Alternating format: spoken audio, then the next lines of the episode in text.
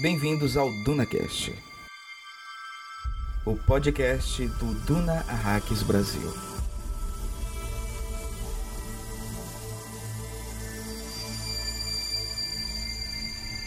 Ó oh, mares de Caladan, ó oh, súditos do Duque Leto, a cidadela de Leto tombou. Tombou para sempre.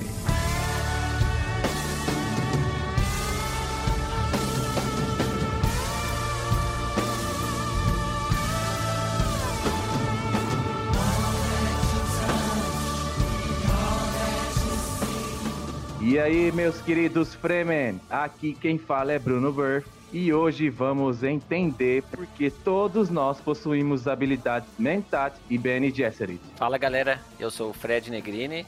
Não pergunte por quê e seja cauteloso com o como, porque te leva inexoravelmente ao paradoxo, como te prende num universo de causa e efeito, ambos negam o infinito. Saudações Fremen, bem-vindos a Arax e bem-vindos ao DunaCast.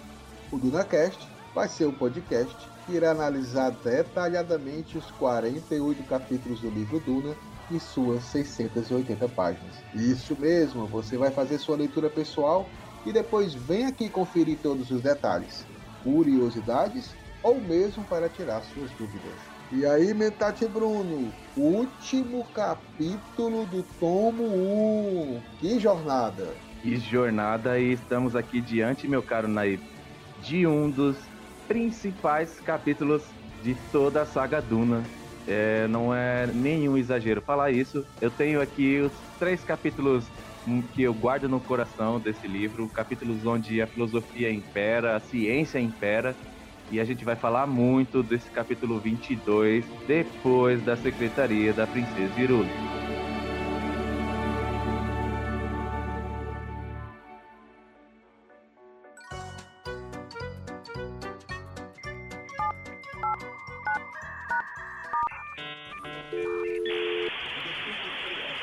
Secretaria da Princesa Irula, faltou melange? Boa tarde, bom dia e boa noite. Em que posso ajudar?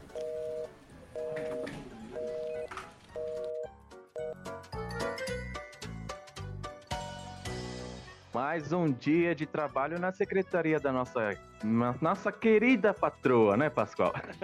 Sim, mais um dia de trabalho. Ela não deixa a gente ficar parado, viu, Bruno? Tá querendo me mandar lá para Salusa Secundos para ver lá umas coisas com o Sarda, o cara não tô muito animado, não. Aí é problema seu! É, eu fiquei sabendo, ela tá em cima, né? Tá em cima da gente. Ela deu uma missão aqui para nós, um material que a gente precisa reler agora em galera. A Princesa Irula agora mandou a gente chefiar uma leitura coletiva, né, Pascoal? E aí? É verdade, ela nos deu essa missão, e aí a missão foi dada e a missão foi cumprida com louvor, Bruno a gente divulgou nas redes sociais do DunaCast, do Duna Hacks Brasil, do nosso grande parceiro também, companheiro de podcast, o Jonathan, do Livre Café, por favor. E aí, nós estamos com mais de 600 inscritos para a leitura do livro Duna, seu Bruno.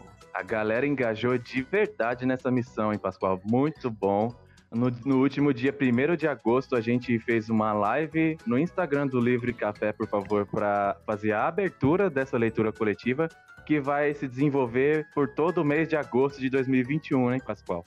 Não, e sabe o que é mais interessante, Bruno? A gente fez a leitura coletiva sem nenhum brinde, sem nenhum tipo de sorteio, de box, nada. A gente teve 600 pessoas interessadas no nosso trabalho, no trabalho do Jonathan, e sabem que vai ter uma leitura legal, que vai ter debates legais, e entraram nessa leitura coletiva. Só depois dessa live né, que a gente fez, é que nós é, conseguimos que a parceira, a editora Aleph, nos concedesse um box da primeira trilogia para o sorteio para o grupo. Mas não tinha, e o pessoal comprou a ideia. Além do box da primeira trilogia de Duna, a gente vai disponibilizar também um exemplar do Messias de Duna, né, Pascoal? É, vão ser, na realidade, vão ser dois. Em que sentido? A gente vai fazer um quiz, um quiz de perguntas, que é o quiz de Arax, que é o quiz, ha quiz Hadarak. É. é o quiz de assuntos do que a galera tá lendo. Então, as cinco primeiros colocados, né? Aliás, os dois primeiros colocados, cada um vai ganhar um livro da continuação da saga, que é o Messias de Duna. E os outros três vão participar, os cinco primeiros participam de uma live, a live final da leitura coletiva, representando todos os inscritos. Maravilhoso, muito bom. E tá fechado o grupo, Pascoal? Quem quiser entrar, pode entrar aí. O grupo do WhatsApp, Bruno, fechou no primeiro dia, 257 pessoas. E não fica mais vago. Né? Então é sempre lotado o grupo do WhatsApp. Mas nós temos o grupo do Telegram, que já que ele, não, que ele é ilimitado, né? Então nós estamos com mais de 300 pessoas já inscritas lá no grupo do Telegram. E aí é só você entrar nas nossas redes sociais, do DunaCast, do Duna Brasil, do Livre Café, por favor e dá tempo ainda, viu? não tem problema. Dá tempo acompanhar. Vai ser um mês de leitura. A gente começou de uma forma bem light, para vocês é, poderem se ambientar nesse universo. E aí você vai lendo o capítulo e vai fazendo o que depois, Bruno? Vai ler o capítulo e depois vem aqui ouvir o DunaCast. Exatamente. o DunaCast é um episódio para cada capítulo, análise explicativa de cada um dos capítulos de Duna Leia Duna, ouça Duna Cast, discuta na, nas rodas de conversa. A gente vai ter live no canal do YouTube todo domingo durante esse mês de leitura coletiva. Vai ter lives no canal do, do Duna Hacks Brasil no YouTube para discutir os episódios lidos no cronograma da leitura coletiva dessa collab entre o DunaCast, o Duna Hacks Brasil e o Livre Café, por favor. Não é isso mesmo, Pascoal? Exatamente. Então, assim, vai ser muito legal porque lá na nossa live a gente vai querer a participação de todos. Então a galera vai estar tá perguntando, vai dizendo o que é que tá achando, vai ter alguma dúvida, de repente uma coisa que eles acharam e não ouviram no DunaCast, querem saber. Esse vai ser o momento. Acho que seria bom até, Pascoal, aqui ativando o meu lado mercenário, lado Harkonnen aqui, rapidinho. He who controls the spice controls the universe. And what Pida did not tell you is we have control of someone who is very close, very close. É, é, ativar o superchat nessas lives, o que, que você acha? Vamos querer sim, mas a gente precisa de mil inscritos. A gente está chegando perto de 500 inscritos, então primeiro jihad é para todo mundo se inscrever no canal do YouTube, para a gente ter nossos mil inscritos, e aí já é o começo para ter o superchat. Olha aí, ó. Muito bom. Mas agora, meu caro Naib, vamos falar do episódio passado que a gente gravou, que não foi um episódio normal do DunaCast, foi um Dunaverso daqueles bem especiais, né? Ah, foi muito legal. O Dunaverso número 2, né, episódio 2. A gente foi comentar, obviamente, sobre o trailer, sobre a expectativa do filme. Depois de dois trailers lançados já, né, de Duna, dois trailers com mais de três minutos, Bruno. E aí foi dado ali um, um gostinho de melange que realmente viciou. a, gente, a gente quer mais agora.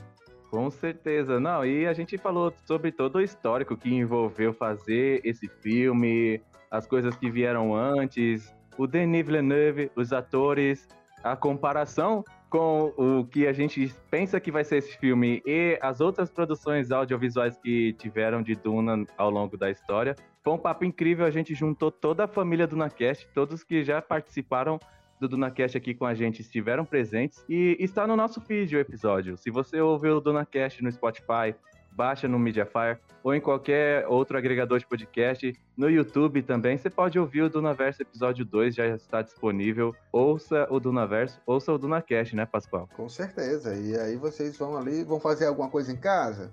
Vai lavar a louça?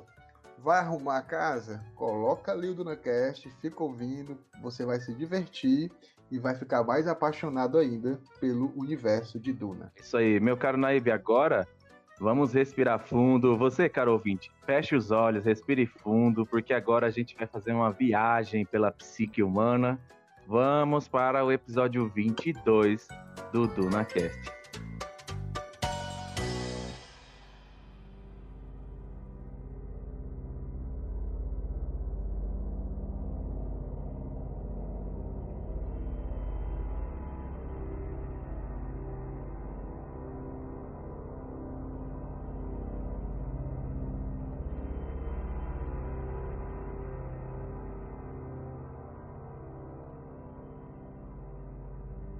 Meu caro Naib, Fred está aqui conosco hoje. Daqui a pouco a gente vai precisar arrumar uma coisa, alguma incumbência para ele no mundo de Duna. Todo participante, só explicando para você, Fred, todo convidado da, do DunaCast ganha um lugar na estrutura social do Império ou entre os Fremen. E aí, do meio pro fim desse episódio, a gente vai arrumar um lugarzinho pro Fred dentro da estrutura de Duna, né, Pascoal? É verdade. Todo mundo aqui é batizado nas areias de Arax e aí você vai ter que ter o um nome, vai ter que sair daqui com um título de nobreza ou então com um título de guerreiro. Aí sim. Exato. É, ó, ele já tá. Já se, cri, expectativas foram criadas, Pascoal. Mas é, como a gente faz, como a gente faz em todo o, o episódio do DunaCast, é importante a gente estabelecer um contexto. O que, que, está acontecendo no capítulo 22 e assim a gente começa a discorrer um pouco dos assuntos que são pertinentes a esse capítulo em si. Bom, o que acontece, meu caro Naib, é que após finalmente acabou o ataque dos Harkonnen contra os Atreides, a Rakina pegou fogo. A gente descobre nesse capítulo que as outras cidades em torno, como Cartago, também pegaram fogo, ou seja, foi um ataque gigantesco. E agora a gente acompanha os sobreviventes, Poe Atreides e Lady Jéssica, né, Pascoal? Estão perdidos no deserto. Estão perdidos no deserto. É... E a partir de agora é, ganha uma outra dinâmica, né? A, o livro. Realmente começa a questão de, de perseguição, de, de, incertezas. E como você falou, esse capítulo 22 ele vai realmente ser a base para o que vai acontecer em toda a saga Duna, no restante dos seis livros, né? Dos cinco livros, aliás, né? É, a partir daqui, né, com o Paul, com as mudanças que está acontecendo com o Paul Atreides, é que a gente vai ter várias coisas para falar sobre esse universo. Sim, esse é um capítulo muito importante e, Fred, é um capítulo onde acontece muita coisa ao mesmo tempo. Logo de cara a gente tem o e a Lady Jessica descobrindo a traição, né? Eles têm a confirmação de que não só o Duque Leite está morto, mas eles descobrem que o Wellington Yui foi o grande traidor e deixou um bilhete no, na mochila escondida no tóptero que o Duncan Idaho levou para ele, né?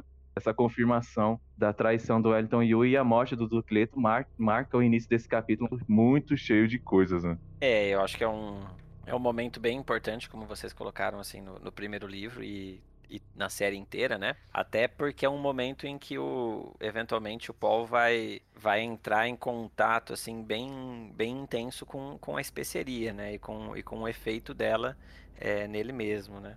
Sim, é, é a primeira vez que a gente vai ter, a gente vai desenvolver muito isso no capítulo de hoje. Esse capítulo ele é marcado pela primeira vez, pela primeira manifestação das consequências dos ensinamentos pelos quais o Paul passou durante toda a vida. A gente tem muitas partes do livro em que é falado sobre como o Paul foi treinado pela Lady Jéssica nas disciplinas Mentat Bene Gesserit. E aqui no capítulo 22 a gente tem de fato, a primeira manifestação, a manifestação profunda do que acontece com o Poitras. E dentre tudo isso que está acontecendo, esse turbilhão de coisas que estão envolvendo a fuga do, do pouco a Jéssica para o deserto, a gente tem aí o despertar, né? O que estava adormecido despertou, Pascoal. É, e o mais interessante aqui nesse capítulo é exatamente essa luta da razão com a emoção. Porque, assim, é um capítulo que vem logo depois da morte do Duque Leto, assim, né? Foi um capítulo muito triste, tanto que o, o excerto daqui, né, é uma das canções de Muad'Dib, é, vai remeter a isso, ao mares de Caladan, aos súditos do Leto, a cidadela de Leto tombou, tombou para sempre. Então, o cara que era referência no sentido de experiente, de carismático, de um grande líder, morreu. E assim, até o capítulo 21, a gente tinha um Paul Atreides aprendendo, curioso, totalmente dependente da mãe, totalmente dependente do pai. Em que sentido? É, obviamente ele sabia que a mãe dele e o pai dele tinham muito mais condições de resolver as situações do que ele próprio, né? Porque ele nunca tinha se colocado numa situação de risco. E agora Verdade. não, ele, ele não tem mais essa referência, ele não tem mais esse pai, ele, ele não pode ser mais esse garoto que estava sonhando em ser preparado para ser um duque. Não, agora ele, ele é o duque. E o que é mais é assim, o que é mais complicado, o que é mais foda, É porque a gente brincava em capítulos anteriores que as pessoas acham um pouco, um pouco às vezes frio, né? Mas o menino foi treinado desde a infância em lutas. Era aquela expectativa demais dos pais, é igual a gente sempre já falou aqui em episódios, é como aquele pai que tem um filho que joga futebol, menino com 9 anos, o cara vai torcer pensando que é final de Copa do Mundo, fica gritando lá na plateia. E a mãe vai colocar a filha em algum esporte também, e desde de pequeno já quer que a criança seja uma grande estrela. Então o Duque queria simplesmente que Paul fosse um Duque Mentat, e a Jéssica queria que o Paul fosse o Kwizato Haderach. Então as expectativas para ele eram lá em cima, né? Então, sim, ninguém, sim. Mas ninguém perguntou para ele. Então esse capítulo mostra um pouco a resposta dele para essas escolhas que foram feitas sem ele dizer que queria. É. Você falou da divisão aí entre razão e emoção, e é muito claro aqui que a emoção é a Lady Jéssica, porque ela está sentindo a perda, ela está em um momento de luto pela morte do seu esposo. Esposo que ela queria que fosse esposo, na verdade não era nem esposo, era companheiro. Enquanto que o Paul está mergulhado no, no, na racionalização, né, no despertar de sua mente. E em vários momentos do capítulo ele até fala: Eu devia estar chorando, eu devia estar é. triste, ele se cobra por não ter um momento nem vontade de chorar nesse, nesse capítulo. É bem importante essa, essa parte. É, ele até fala que é como se fosse uma, ele estava naquela exatidão gélida e, e ele fica e ele, e ele não na mesma linha de racionalidade ele fica dizendo eu tenho que eu tenho que ter emoção, mas é uma quantidade de fluxo tão grande né? E, é e aí no caso é computação metática com, com, com algo a mais, né? Que a gente vai depois colocar mais, mas ele começa a perceber, e aí a, a Jéssica começa a perceber como ele amadureceu. A Jéssica começa a ver que Paul está já centenas de quilômetros, milhares de quilômetros na frente dela, em dedução, de lógica. As coisas que ele vai falando, ela, ela vai assim dizer, não, não é isso. Ela para um pouquinho, é isso mesmo. Ixi, ele já pensou isso. Então ele está ele tá muito mais na frente. Então é interessante ver isso e ver essa raiva dele, né? De, de, de aquele, aquilo que a gente viu no primeiro capítulo, né, com Ordalho, que foi aquele teste do Gonjabá dele, né? Ele viu que a partir dali ele iria ter um terrível propósito para ele e agora está se consumando. Eu acho interessante pontuar, né, como vocês colocaram, é, de que o, o Paul está nessa, nessa divisão entre a razão e a emoção, entre o lado mentat, né, masculino, ar, arquetipicamente masculino, e o lado é, da intuição, da emoção, que é o lado feminino que ele aprendeu com, com o treinamento Bene Gesserit, né, e, e, isso se mostra até no, no capítulo, né, por mais que ele tenha computação, sempre tem algo a mais, um quê de mistério, né, um, um, algo que está além também da, da compreensão lógica. Então, ao mesmo tempo que ele computa tudo, né, como um mentat, é, ele ele está atingindo aí um, um estado que transcende também essa, essa razão e esse racional, né? Com certeza, com certeza.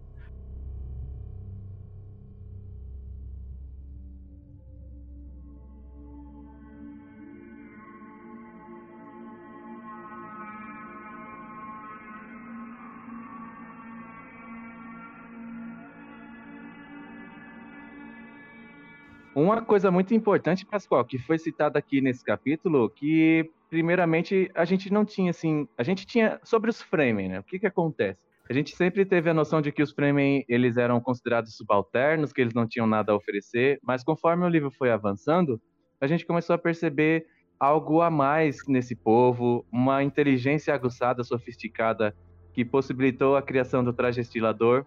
E agora esse capítulo meio que entrega que são os Fremen, na verdade, que tem o controle total do planeta Hax, mais do que qualquer outro, mais até do que os Harkonnen, que passaram a governar o planeta por 80 anos de uma maneira ditatorial. Os Harkonnen nunca estiveram tão perto de controlar o planeta Hax como os Fremen. E aí a gente descobre nesse capítulo que os Fremen têm uma relação com a Guilda Espacial, Pascoal. Quão importante foi essa revelação, né? É, isso mostra é, o quão o Duke Leto, eu, eu sempre volto pro Duke Leto e pro Tufi Howard, porque eles foram os caras, os únicos de todo o Império, que conseguiram perceber que os Fremen não eram simplesmente aquela gentalha que o, os Harkonnen, o Imperador, achavam. Né? Todo o Império despreza os Fremen, acha que eles são fanáticos religiosos, que ficam ali vivem na, na, no deserto profundo, como se fossem loucos, né? Com esses trajes destiladores. Então, assim, religiosos. Mundo, religiosos, todo mundo despreza. Então, você falou muito bem. Aqui, quando o Paul vai montar é, a sua tenda, né? Tenda destiladora, é, ele vai ele fala para Jéssica, você tá vendo aqui o tanto de equipamentos que tem nesse frame kit, né, nesse kit frame para sobrevivência do Nordeste, você tá vendo até a, até que eu falei Nordeste, é um ato falho, mas realmente é quase a mesma coisa. Quando a gente está no deserto aqui do, do Nordeste, é. é o mesmo que ser do, Nordeste, do Arrax, viu?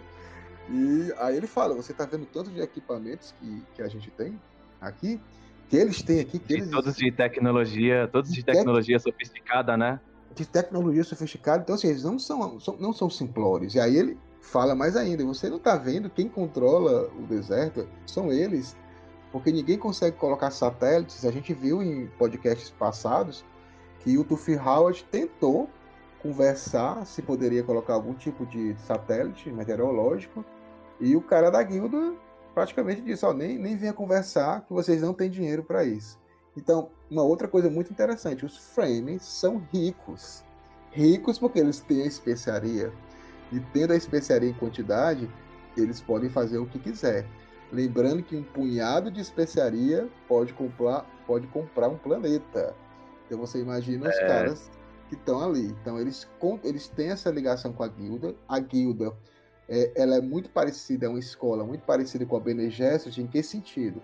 Elas, quando fazem um acordo com a pessoa, elas vão cumprir o acordo. Então, assim, eles não podem é, ser falsos ou, ou ser, fazer jogo duplo, porque senão perde todo o sentido da confiança. Então, assim, os framers têm confiança na guilda, a guilda tem confiança nos framers.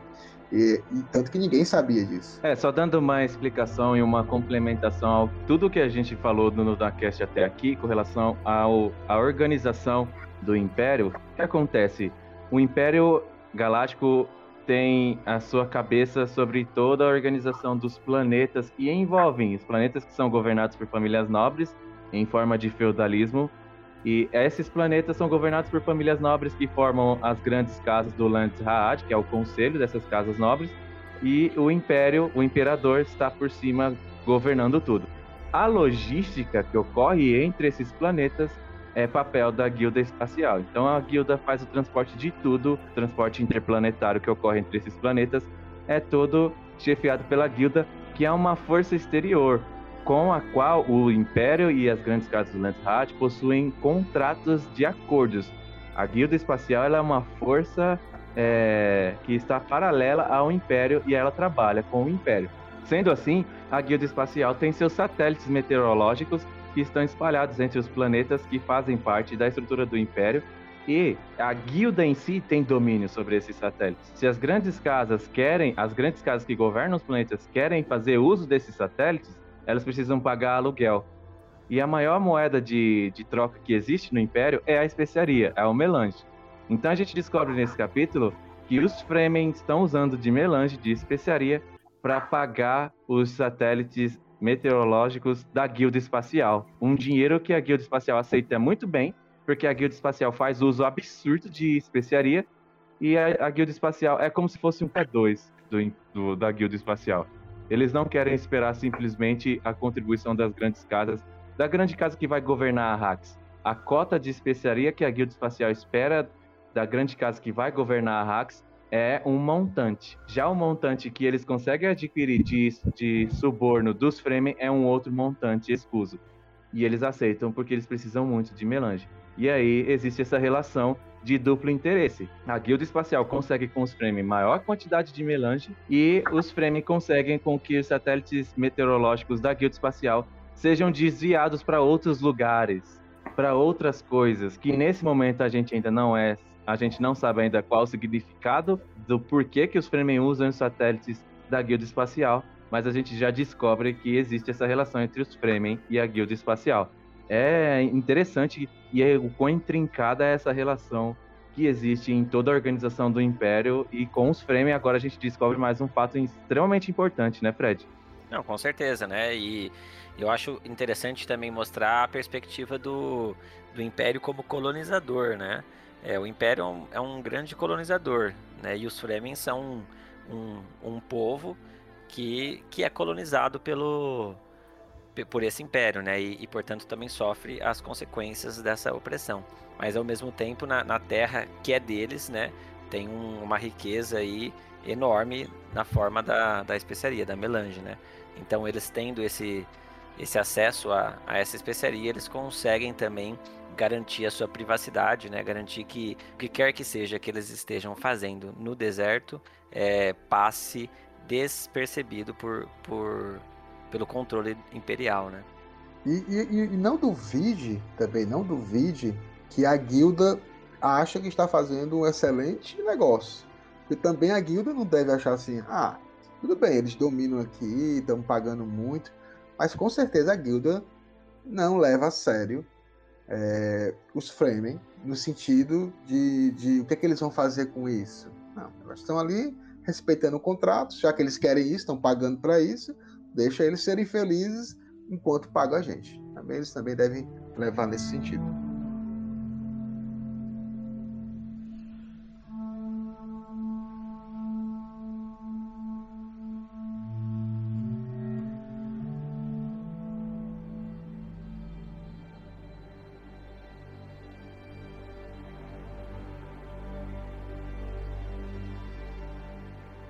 Outra revelação muito importante que a gente teve nesse capítulo, Pascoal. O Paul, enquanto está ali se aprofundando nas características de sua mente, as características analíticas de sua mente, ele vira para Lady Jéssica e fala para ela que já sabe que ela está grávida e mais, ela está grávida de uma menina.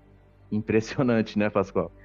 E assustador, né? A Jéssica, literalmente, ela, se ela tivesse assim, ela vai acuada pro, pro canto da, da destiladora Sim, o que é que tá acontecendo? Porque assim, ela tá percebendo as nuances de voz do Paul, porque ela tem um controle da voz, que ele está usando a voz de forma perfeita. E quando ele fala, assusta ela. Ela tá assustada. Ela não tá mais reconhecendo aquele garoto indefeso, né, de 15 anos, que estava ali sempre pedindo apoio. Ela tá vendo já um, um homem. E ele faz uma revelação que ela há pouco tempo sabe, né? Assim, pouquíssimo tempo que ela sabe que estava grávida. E ele já disse, ó, vai ser uma menina. Tipo assim, ele falou assim, ó, deixa eu falar aqui uma coisa antes, para você achar que eu tô que eu tô falando besteira. Deixa eu dizer logo que você tá grávida e de uma menina. Pronto. Muito bom. Né? Agora vamos conversar aqui, para tu me levar a sério agora. Muito bom. Não, e ele fala, né, tipo, é, a, antes dele falar, a Jéssica chega a citar é, não tem como ninguém perceber os sinais do meu corpo. O, só que o Paul ele tem um grau de percepção do que acontece no presente muito grande. Então ele enxerga as feições dela, o jeito como ela está se mexendo, o cheiro que ela pode exalar, qualquer coisa assim. O, a Isso. mente do Paul tem uma maneira muito diferenciada de analisar. E ele fala: está grávida de uma menina, ela vai ser a Santa Alha da faca. ele fala tudo. É ele vai logo falando. E o legal também, Bruno, falando dessa questão da tecnologia, dos framing, é, lá no, no, no, manual né, do, do, do Frame Kit, tem o manual do deserto amigo. Parece aquelas propagandas ah, muito bom. Né? Manual do deserto amigo, o lugar cheio de vida. Aí lá ela, ela vai lendo, né? E aí ela fala assim: ah, lembra o livro de Azar, ela pensou, recordando seus estudos dos grandes segredos. Será que uma manipuladora das religiões passou por Arax?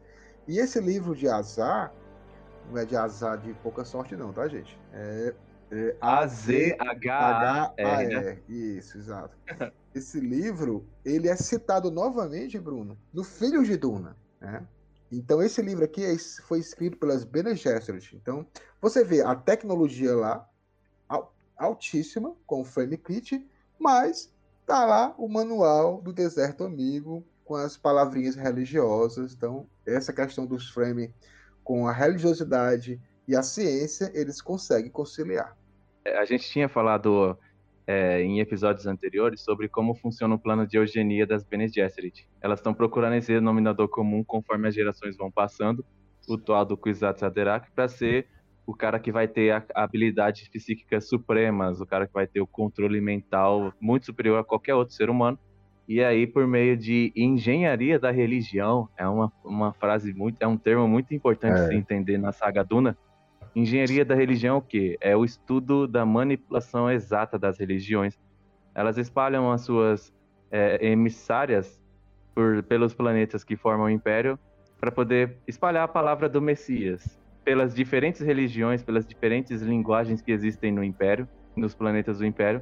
Essas mulheres vão espalham a palavra do Messias para que quando o Kwisatz venha a surgir, as, as nações, as populações de todo o Império já estejam predispostas ao comando do Kwisatz Haderach, porque em parte as suas religiões já, já, já fizeram a previsão de que viria um cara, um soberano supremo, que iria unir todos os povos. Então, é muito um lance de é, manipulação entre o que é casualidade, o que é destino e que as Bene Gesserit usam. E agora a gente teve aí nesse capítulo, com esse manual que a Lady Jessica traz consigo, mostrando mais um elemento de manipulação que os Fremen acabaram sofrendo também. Os Fremen acabaram fazendo parte dessa rede de manipulação religiosa e de crença que as Bene Gesserit fazem. É interessante demais ver esse viés de confirmação trabalhando a nível galáctico, não é mesmo, Fred? É, é interessante, né, também comentar que aqui a gente já vê uma relação do, do da ordem matriarcal das Bene Gesserit com as religiosidades, com os mitos que é algo que reflete muito o arquétipo da grande mãe. Né? As, Bene, as Bene Gesserit, elas são muito bem desenhadas e, e, e, criadas a partir desse arquétipo da grande mãe, né? E claro que a gente pode questionar que no, no, no, na primeira trilogia do, do Duna, né, os três primeiros livros, elas ainda estão, digamos assim, corrompidas, né? E elas vão buscando, né, eventualmente, né, uma, uma, uma renovação, né? Mas isso não, acho que não, não, não, cabe aqui, né? Mas cabe aqui colocar que elas refletem esse, esse arquétipo da grande mãe. E até é interessante que a produção do Kwisatz Haderach é exatamente é uma, um tema que, que é reproduzido em diversos mitos, né? Que é a, a, essa, essa grande mãe que vai trazer à vida o, o filho divino, né? Que teria esses, esses poderes e essas capacidades né, sobrenaturais. Então é o, a materialização desse filho divino, né? Seria esse o filho divino, né? Al-Gaib. É, isso. O mais legal da, dessa questão, dessa expectativa, é que muitas vezes existe uma, uma confusão da história do, do, Messias branco, né? Do Messias Salvador. E o Bruno colocou muito bem. O Frank Herbert, ele em vários momentos, você vai vendo aqui, a gente já viu um agora, ele mostra que a religião está sendo manipulada. Né? Nesse instante, a gente já viu a Lady Jéssica já lendo o manualzinho lá do Frame Kit, já se tocou que aquelas palavras ali eram de um livro que as Bene Gesserit escreveram. Então ela já sabe que pode usar de táticas para poder fazer com que aquelas pessoas é, que têm aquela crença e ela domina isso, né? Então podem trazer essas pessoas para o lado dela. E elas são tão inteligentes que a questão do, de ser um homem, existe uma, uma, uma, uma crítica, porque, ah, por que tem que ser um homem? Por que, que o homem é que é, ele é superior à mulher, porque ele vê tudo e a mulher não vê? Até nisso é legal, porque a gente está num. Nós falamos disso várias vezes, mas é importante ressaltar. Duna, o Império, é um sistema é, patriarcal não existe em Duna nenhum tipo de opção de uma mulher ascender, estar no poder, estar na frente de uma casa nobre. É baseado no sistema nobre, né, de nobreza, feudalismo, e é patriarcal. Então, assim, e aí o Frank Herbert, ele usa isso exatamente como uma crítica também, né, para mostrar. E as Bene também são espertas. Elas vão criar um cara lá, o Kwisatz Haderach, um homem que vai ser muito fácil de elas manipularem, que é o que elas querem, e aí elas vão quebrar o status quo patriarcal. Quem vai mandar é o cara que é controlado por elas. É bem interessante porque o, o primeiro livro do, do, Duna, ele fez muito sucesso, né? Foi o que alavancou a série, a gente sabe muito bem disso, né? E, e é, bem, é bem importante e simbólico que de fato ele seja um, um homem, no sentido de o porquê isso representa exatamente um, um sistema patriarcal.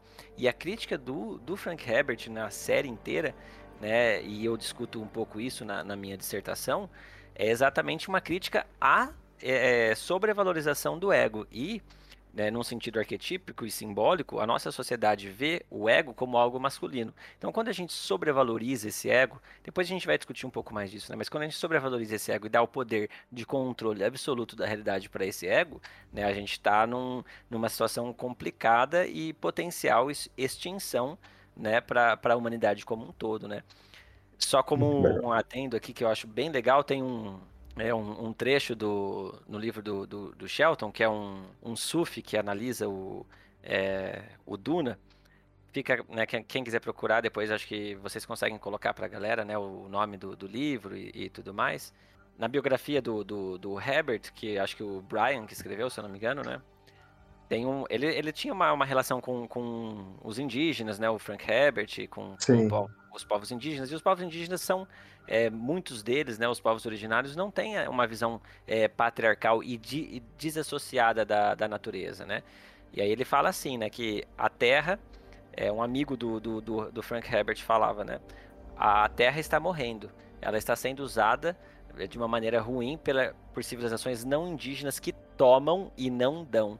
Né? E esse sentido de tomar tudo para si é uma coisa simbolicamente masculina e patriarcal. Sim, né? e dentro disso que você falou sobre o sucesso de Duna, e era um sucesso esperado, o Frank Herbert ele já deu entrevistas falando, pô, Atreides é um personagem amável, e por vários motivos ele criou o personagem é, para ser amado. Então todas as características ali da jornada do herói estão presentes no Paul. Só que quando você avança na, na história e você conhece o nível de crítica que o Frank Herbert está desenvolvendo na narrativa, você percebe que, no fim das contas, o Paul Atreides não é um personagem para ser adorado.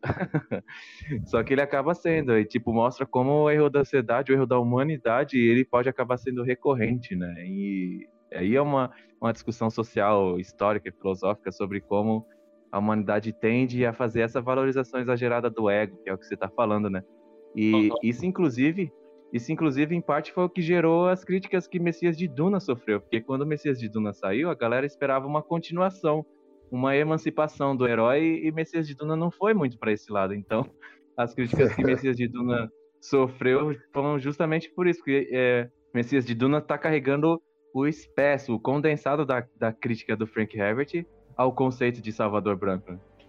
Eu acho que é interessante que o, o, o eu, eu acho o Paul um, um, personagem é assim muito legal e um personagem sensacional, até porque ele percebe que ele é esse monstro, né?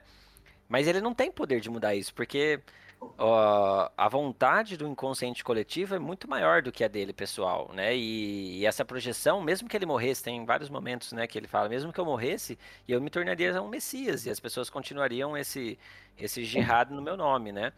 Então, Sim. meio que ele não, ele não tem muito poder sobre isso, porque essas são as projeções da, da humanidade. A humanidade está projetando nele esse símbolo, né? É, então, ele meio que não tem poder. E aí o esforço mesmo dele no Messias de Duna, é e talvez até no Filhos de Duna, a gente vai ter a confirmação nesses dois livros, né? Que essa desconstrução do, do Paul deu símbolo que, que é projetado em, em cima dele, pela, pela humanidade e pelo inconsciente, né? Então, ele mesmo vai, vai procurar aí é, descon, desconstruir e destituir é, o Muad'Dib como o, o, Salvador, como o Messias, como aquele que vai salvar a humanidade, né? Sim. Ah, tem até uma parte aqui do, no final desse capítulo, né? Eu vou até ler, que é uma das... O Paul, ele começa a ver as linhas do futuro, os acontecimentos do futuro, e aí ele fala, né?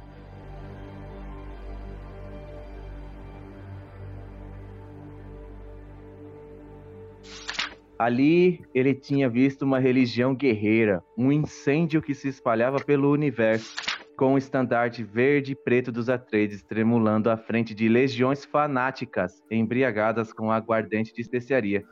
Gurney Halleck e outros homens de seu pai, em número lamentavelmente pequeno, estavam entre eles, todos marcados com o símbolo do gavião encontrado no santuário do crânio de seu pai.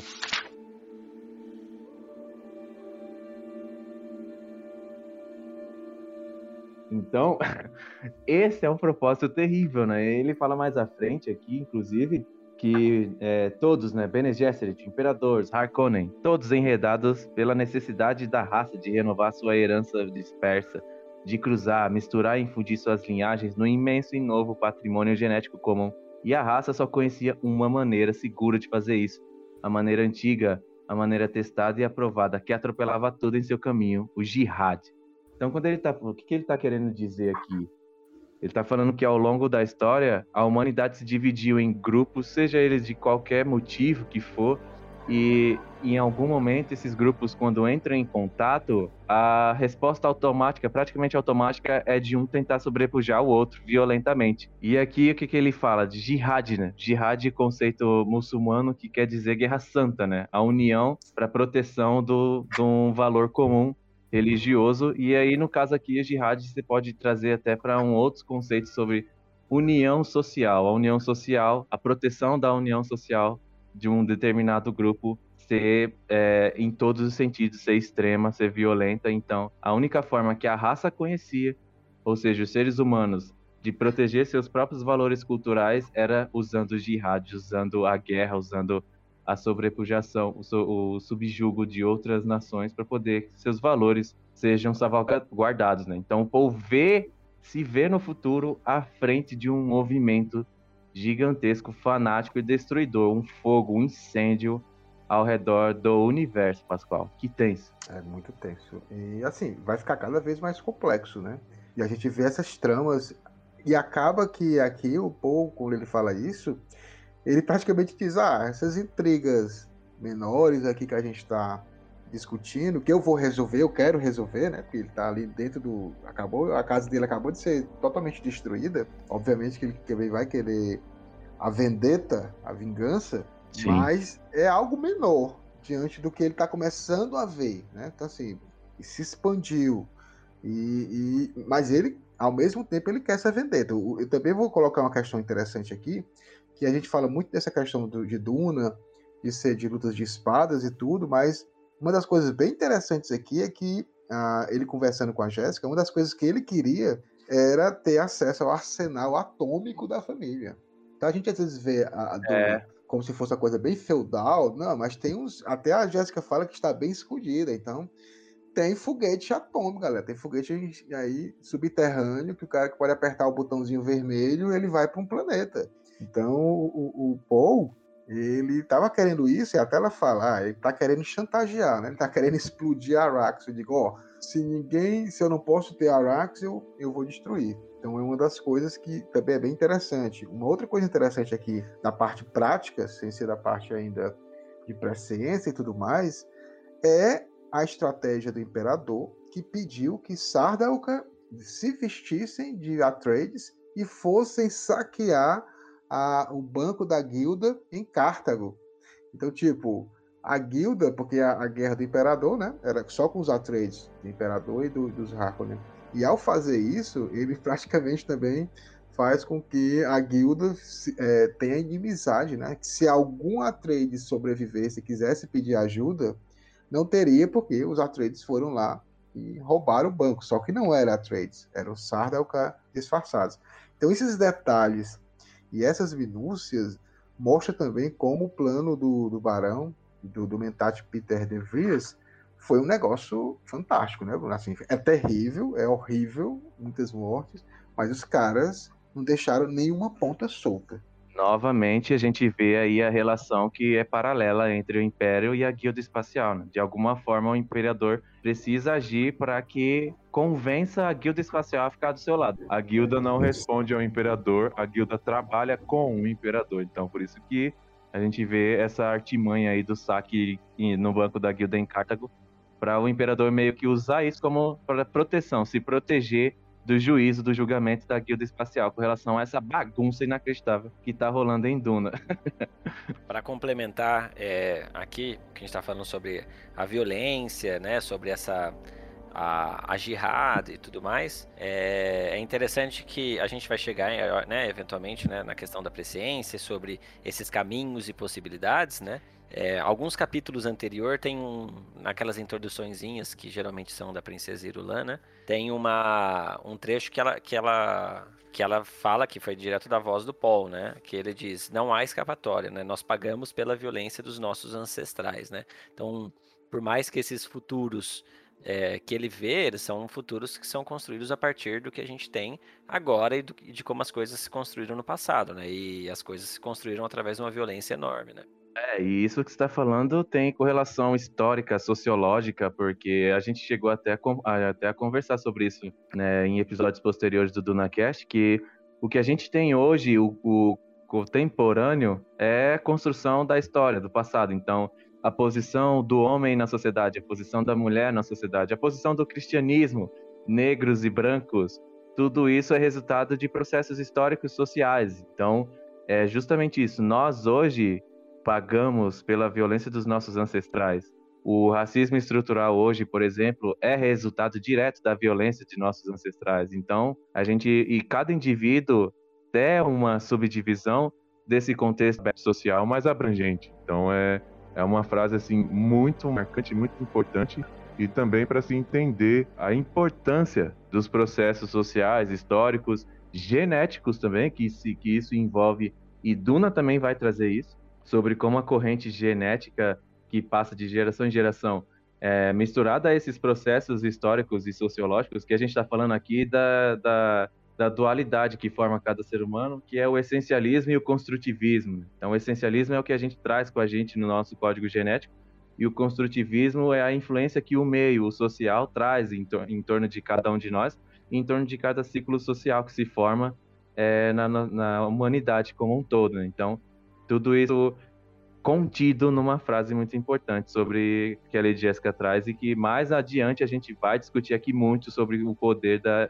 hereditariedade genética no mundo de Duna. É, Pascoal, é muita coisa, Pascoal. É muita coisa, Bruno. Por isso que é bom. Ótimo.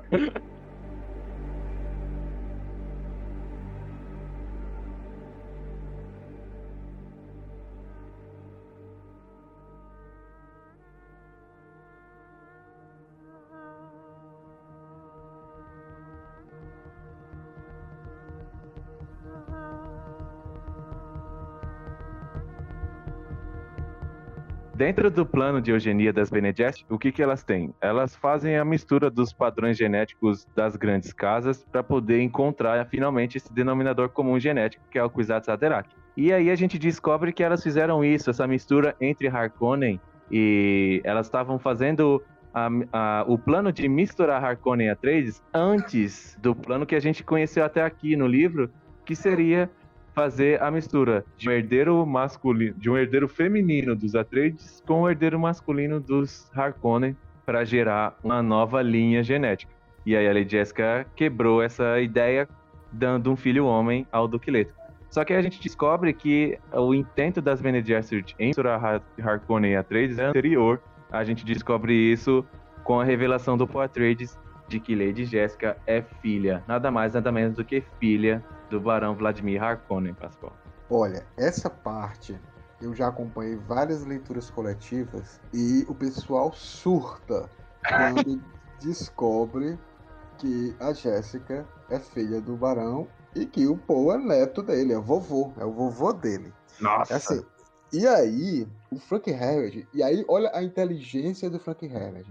Quem começa a ler Duna acha que está lendo uma história maniqueísta dos Atreides bonzinhos com os Harkonnen. E ele faz isso de propósito, ele alimenta essa, essa ideia né, de que existe o bem contra o mal. E bem é aqui, ele esfrega assim na cara de todo mundo, não existe o bem e o mal, né? Todos têm um pouco de bem e do mal. Ó, eles são tudo igual, é a mesma família, é o mesmo sangue. Então, assim, a, quebra a, a expectativa do, do, de tudo. Por isso que o Paul fala que ah, não, não, não é mais o, o, sentido principal eu querer destruir os Harkonnen. Eu sou Harkonnen. Então, assim, muda a, a perspectiva.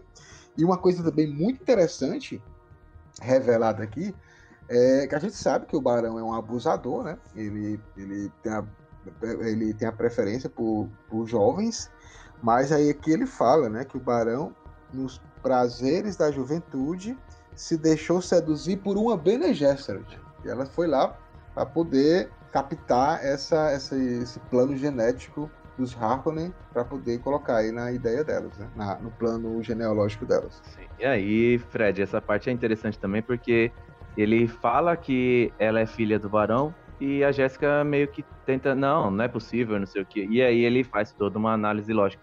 Olha os traços, olha o, o meu rosto, olha o seu olha o jeito, talvez, de se mexer, ele faz toda uma análise. Os, os dados estão todos aí, ele fala como se fosse fácil de é, definir é, e dar uma característica mais realista, né, ao, tipo, ao primeiro momento quando ele revela, parece que é uma coisa vinda de um poder mágico. Né? E aí, na hora que o Poe é. começa a caracterizar a revelação, você percebe que a, a, a mente do Poe trabalhando, caracterizando de uma maneira diferenciada tudo que ele tá vendo para poder revelar de modo factual, que sim, a Lady Jessica é filha do Barão. Interessantíssimo essa parte, né, Fred? E é legal também, né, é essa parte que a gente já tem uma noção de que a especiaria tá ligada é, às nossas memórias genéticas e às nossas memórias ancestrais, né, e a, e a nossa é, relação é, de fato com, com a vida, né? não só com a humanidade, né? mas com, com a vida como um todo. Né? Eu acho isso, tanto que a especiaria é geriátrica, né? ela não é geriátrica à toa, né? não é um não é aleatório ou uma coincidência do, do Frank Herbert chamar ela assim, ela é geriátrica porque ela tem uma relação direta com o próprio funcionamento da vida, né? Do envelhecimento, né? Trabalha diretamente no envelhecimento da vida humana. Sim. E aí, quando tomada, né, num, num, num nível né, muito intenso, né, você, você passa a, a ver de fato o tempo. E ver o tempo também é ver essa transição é, genética de, de, de, de ser para ser, né, de herdeiro e de, e de pais. Né? Sim, sim.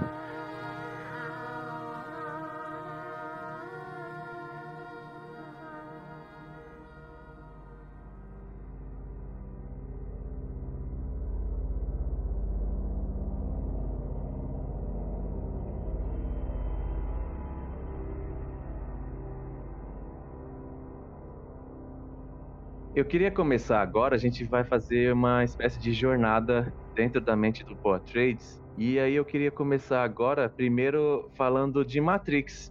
Veja vocês. Opa! Ó. Queria citar uma cena muito importante que acontece entre o Neo e o Morfeu. Morfeu está explicando para o Neo como é que funciona a Matrix. E não é nunca é o bastante dizer, né? Matrix se inspirou muito em Duna e a parte de funcionamento da mente, a galera quando fala isso se foca muito na questão da guerra dos humanos contra as máquinas, né? Que acontece em Duna e inspirou. Mas também os aspectos de funcionamento da mente, é, tem muito disso também que Matrix acabou pegando de Duna. E aí tem uma cena muito interessante, que é quando o Neo está dentro de um exercício, de um programa de exercício que seria Matrix, e aí ele vira pro Morfeu e pergunta: Isso aqui é real? Daí o Morfeu vira para ele e pergunta: O que é real? Se você está falando do que você pode ver, ouvir, tocar, cheirar, então real nada mais é do que impulsos elétricos interpretados pelo teu cérebro. Então, a partir do momento que você tem o seu cérebro recebendo impulsos elétricos específicos aos seus sentidos, aquilo vai ser real para você. Quando uma pessoa sofre um acidente e se torna paraplégica, ela perde o movimento das pernas, ela perde a conexão neural que o seu cérebro tem com as pernas. Por isso ela não consegue mais sentir as pernas. Se você fizer algum corte na perna, ela não vai ter o sentimento de machucado, porque a conexão neural com a qual ela tinha, ela não existe mais. E é muito interessante entender isso para poder caracterizar os processos de os processos mentais, os processos psicológicos e neurobiológicos que existem dentro da cabeça do Poa Trades para poder a gente começar a caracterizar como é que funciona de fato não só a mente do Poa Trades, mas a mente humana. Eu acho que isso é um bom pontapé inicial, né? né não é mesmo, caro Fred? É um ótimo pontapé inicial, né? Na verdade, para a gente entender. Primeiro que é legal é a, o que você falou sobre Matrix, né? Eu acho que hoje em dia, depois que a gente, a gente que é fã e que é viciado em Duna e que já leu sei lá quantas vezes, né, a série inteira, a gente assiste, vê cada coisinha ali e fala, nossa, isso aí eles pegaram do Duna, né? Isso aí eles pegaram do Duna, né? E a, a própria, a própria ideia do, do Matrix é inteiramente baseada em algo que acontece antes né, da, da série Duna no universo do, do Duna, né? Então, essa guerra contra as máquinas e, e tudo mais é algo que acontece antes da série Duna. E eu, e eu acho que é algo bem relevante para nossa discussão, né? Porque a inteligência artificial, né? É, eu, eu até teria aqui uma frase do, do quarto livro do Imperador Deus de Duna que fala sobre isso, mas eu não sei se, se, se seria legal eu falar sobre né, essa frase de qualquer maneira, para não dar spoiler, né, gente? Mas essa discussão sobre a, a, o comportamento da humanidade é, em, como uma máquina, de um comportamento robótico, versus a gente é, estar mais conectado com, com a natureza e com o fluxo da vida, né? E acho que isso é um, é um dos grandes é, cernes do, do Duna no geral, né? Eu só quero complementar aqui e aí pontuar que Matrix é uma das minhas grandes paixões. Né? Então, assim, quando saiu o filme Matrix, a gente tinha um grupo, a mesma forma que eu tinha um grupo do, do Duna, a gente tinha um grupo que era um fórum de discussão de Matrix, que a gente, é, é, os Matrixer e aí, realmente, eu vendo Matrix, e já conhecia Duna, então assim, você fica vendo pô, muita coisa. E, e, o mais legal é essa questão também do Matrix, que a gente pontuou aqui, é, do maniqueísmo, né? Assim, você vai ver no Matrix e você pensa que é a guerra dos homens contra as máquinas, né? Quem vai vencer? E na realidade é uma luta sua, cada um com você mesmo, o que é que você é, o que é que você pode, pode oferecer. E é muito o que é Duna, né? Então, assim, o Duna é, na realidade, é um, é um grande manifesto de autolibertação, né? De você ver o que é que você pode fazer para melhorar como pessoa. Do you often dream things that happen just as you dream them? Então aqui no Imperador Deus de Duna a gente vê né, tem, tem uma conversa do né, de, de alguns personagens, né? E aí não vou citar quem são, porque aí Sim.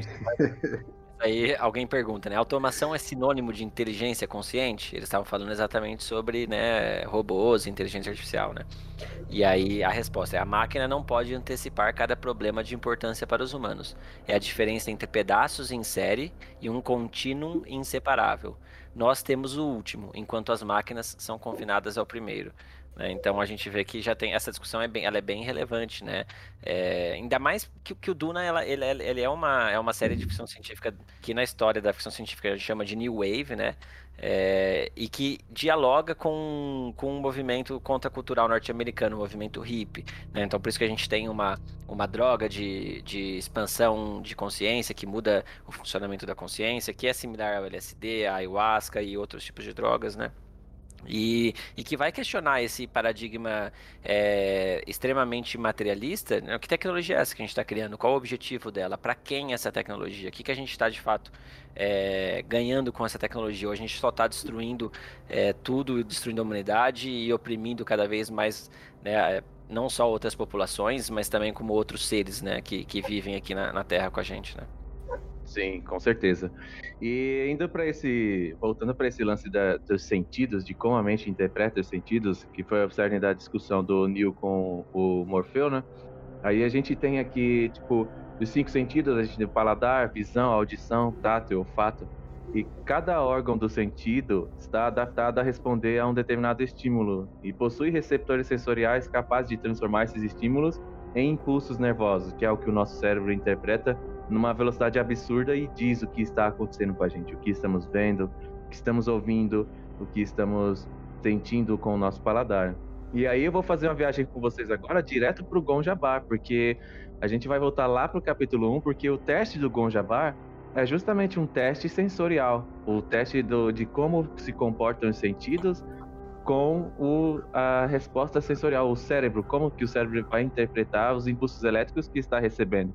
E aí cai essa discussão, né? O que é real, o que não é? Porque enquanto o Paul está com a mão na caixa do Gonjabá, ele está gritando de dor, ele está sentindo dor.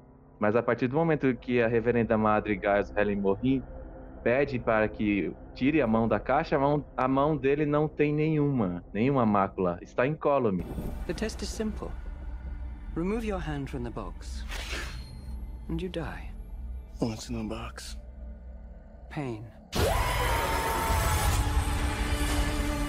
Então, é como se os impulsos elétricos relacionados à dor na cabeça dele, relacionados ao tato, estivessem 100% ativados por toda a aura do, do, da, do Gonjabá que está ali, que a Reverenda Madre está impondo ao Paul naquele momento.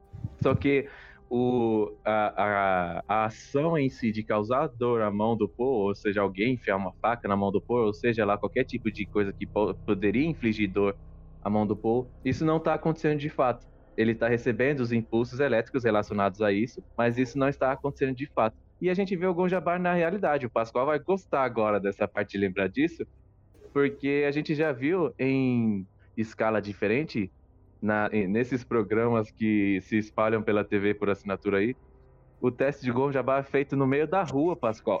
É verdade. É muito bom isso, porque assim, você que está nos ouvindo já deve ter visto em algum momento na televisão passando aqueles testes em que a pessoa coloca, pede para que você, para que o indivíduo coloque uma mão sobre a mesa e olhe para o outro lado da mesa onde tem uma mão de borracha. E aí ele passa o pincel em cima da mão de borracha enquanto está passando o pincel na mão verdadeira do indivíduo, a qual o indivíduo não está vendo. Então, o indivíduo está com a visão concentrada na mão de borracha e parece, em algum momento, existe ali o truque da cognição em que o indivíduo sente como se a mão de borracha pertencesse a ele. Ele sabe no seu consciente que não é, mas algo ali no seu nível inconsciente o diz que é, que a mão de borracha é a dele. Então, de repente, no meio do teste, o rapaz que está gerindo o teste ergue um martelo e dá uma martelada na mão de borracha. E o indivíduo que está fazendo parte do, do experimento fica maluco, porque ele sente como se a martelada fosse na mão dele, né? É um teste do Gonjavar da vida real, né, Pascoal? Totalmente voltado a esse exercício do como o cérebro interpreta as coisas que estão à sua volta, as respostas sensoriais, né?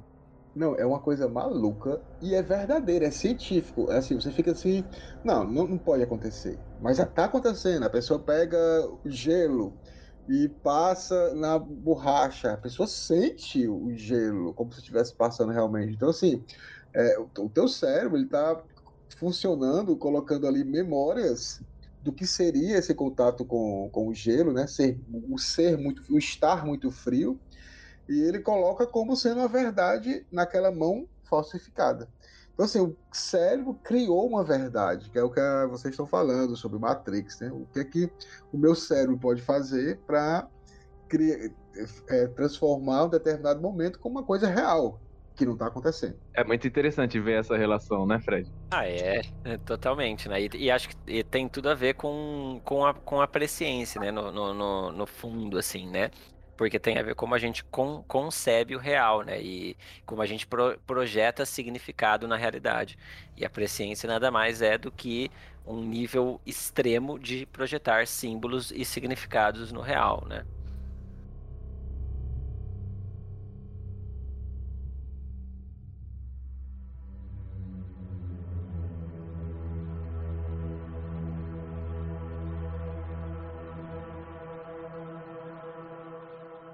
Dentro desse assunto, a gente precisa fazer uma caracterização que também acontece lá no primeiro capítulo. E é como se o Frank Herbert ajudasse a gente a definir, de fato, o que é animal racional e o que é animal irracional. É, é uma frase que o Poe está falando enquanto ele está fazendo o seu processo de exercício de mente corporal. Ele está se preparando para fazer o teste do Gonjabá e aí ele fala uma frase que é como se fosse uma espécie de de doutrina que ele aprende enquanto está fazendo os exercícios mentais durante toda a sua vida. Aí o que ele fala é o seguinte: a consciência animal não vai além do imediato, nem penetra a ideia de que suas vítimas podem ser extintas. Um animal destrói e não produz. Já o ser humano exige uma rede de contextos para enxergar o seu universo.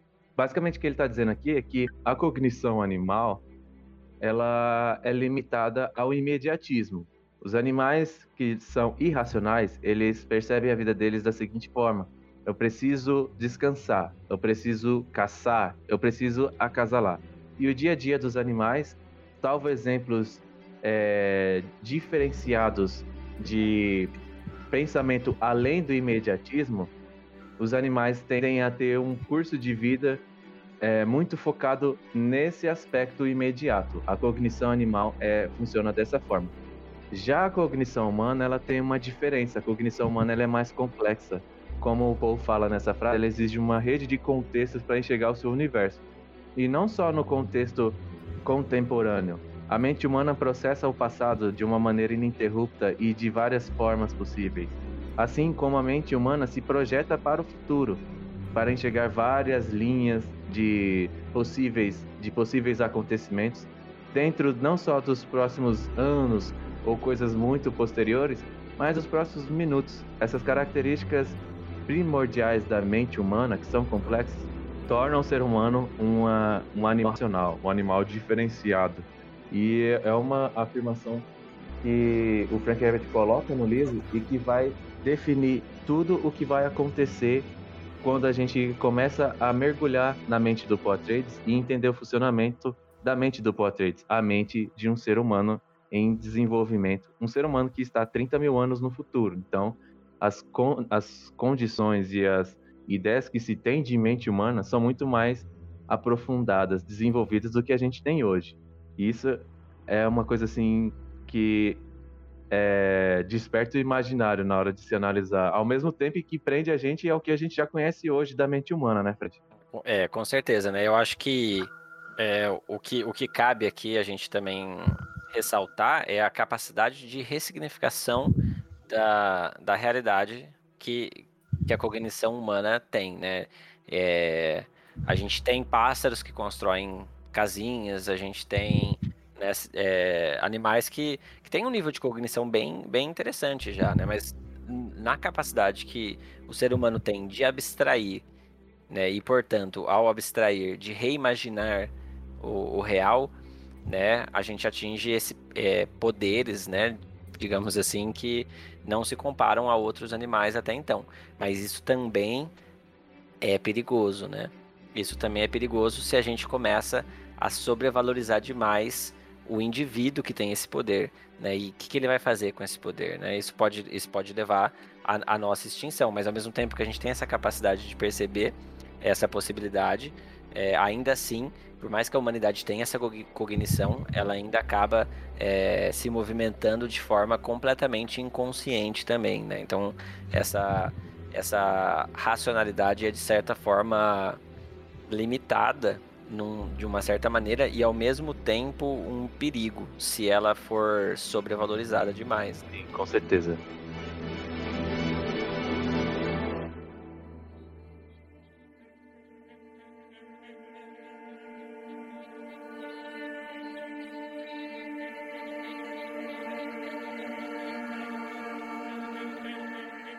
Aqui a gente vai ter que fazer uma caracterização um pouco mais é, abrangente do que são as escolas Mentat Bene Gesserit para o, a saga Duna, para o livro Duna. Porque, assim, o Frank Herbert ele desenvolve que a partir do momento em que a humanidade venceu as máquinas e o jihad butleriano acabou, a sociedade se desenvolveu, passou a se desenvolver sob uma nova ótica. Não é mais permitido que a inteligência artificial ganhe espaço suficiente para que venha a ameaçar a existência humana e a partir de agora, desse momento, com essa noção, com essa proibição, os seres humanos precisam focar todo o seu desenvolvimento científico para dentro de si mesmo, para dentro da própria anatomia, para a própria biologia e para a própria mente humana.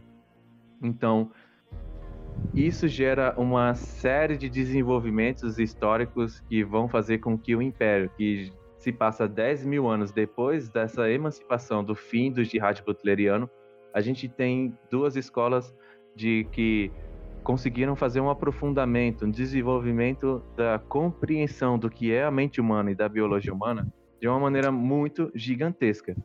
E aí, partindo nesse capítulo diretamente só sobre a psique humana, a compreensão da cognição humana, da neurociência, é, as escolas Mentat e Bene Gesserit funcionam da seguinte forma: os Mentat é, são organizados para serem uma espécie de escola de computadores humanos. Mas a gente tem que ir mais além sobre isso e explicar um pouco mais sobre as características da mente humana, que hoje a gente ainda não tem um conhecimento completo de como funciona a mente humana, os processos de atenção, os processos de acúmulo de memórias, tudo isso dentro da escola Mentat é muito mais evoluído. Processamento de dados, análise do que está acontecendo no presente, isso na escola Mentat é muito evoluído para que os Mentats consigam desenvolver análises lógicas, prover análises lógicas muito apuradas para o, aqueles que o contratarem.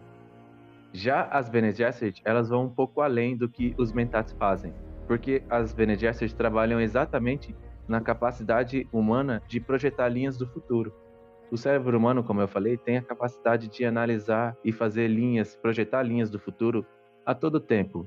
E isso é ininterrupto e fora do nosso controle. Nós, humanos, estamos o tempo inteiro projetando linhas do futuro, sejam elas dentro de um curto espaço de tempo ou um espaço muito longo de tempo. Ah, Bruno, mas e se esse futuro que as nossas mentes projetam não acontecer? Não importa se ele vier acontecer ou não. O que importa é que, dependendo, o que importa é que, independente de acontecer ou não a linha de futuro que você projeta, o seu cérebro vai continuar projetando linhas de futuro do mesmo jeito, porque a cognição humana ela é complexa o bastante para criar essa possibilidade. Então, as Bene Gesserit, elas trabalham dentro do limiar entre analisar as memórias fazer um processo muito profundo de análise das memórias delas e de memórias genéticas de outras irmãs Bene Gesserit que vieram antes dela. Então a gente tem aí análise social, histórica, de variados tipos, assim como elas também projetam a mente para analisar de maneira detalhada o futuro, as linhas do futuro.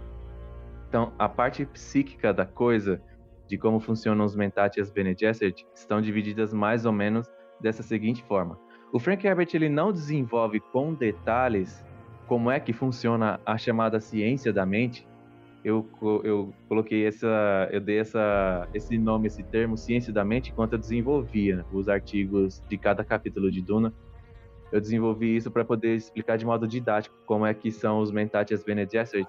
O Frank Herbert ele não desenvolve de maneira prática como é, como são os exercícios da ciência da mente, dos mentats das Bene Gesserit. Porque se ele desenvolvesse isso, Duna ia virar um livro acadêmico e não um livro de narrativa romântica. Duna é um romance. Então ele caracteriza de maneira abrangente como são as coisas e desenvolve uma narrativa. Cabe a nós aqui fazer todo um processo de análise de como a gente tem é, de informações científicas para poder fazer esse, essa complementação e fazer essa diferenciação, que é muito importante entender, porque para entender como é que funciona a mente do Poitras, é preciso entender as escolas que o formaram por meio dos ensinamentos de Lady Jessica, que são os Mentat e as Bene Gesserit. E aí, Fred, é muita coisa ou não é? Muita coisa, assim, muita mesmo, né? É legal, assim, né, a, a minha pesquisa ela vai pro, pro, pro lado mais junguiano, né? E a gente consegue ver bastante, se a gente for pensar por um lado, né? Aquilo que a gente falou já no começo do, do episódio de hoje, né? Os Mentat vão representar mais a razão e o lado racional e o arquétipo masculino, né? O lado do, do consciente, aqui eu estou chamando consciente a partir de uma ideia é, da, da psicologia é, diversa, tanto do Freud, tanto do pro, pro Jung, né? Estou chamando de, de consciente isso, né? Porque existe diferença entre, entre diversos diversas linhas aí, vertentes, né, de, de entendimento do que é consciência, né.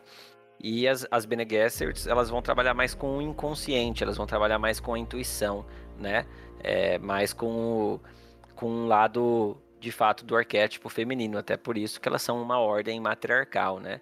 Sim, Acho sim. É, é, legal, legal frisar isso bastante, assim, nesse, nesse sentido, né.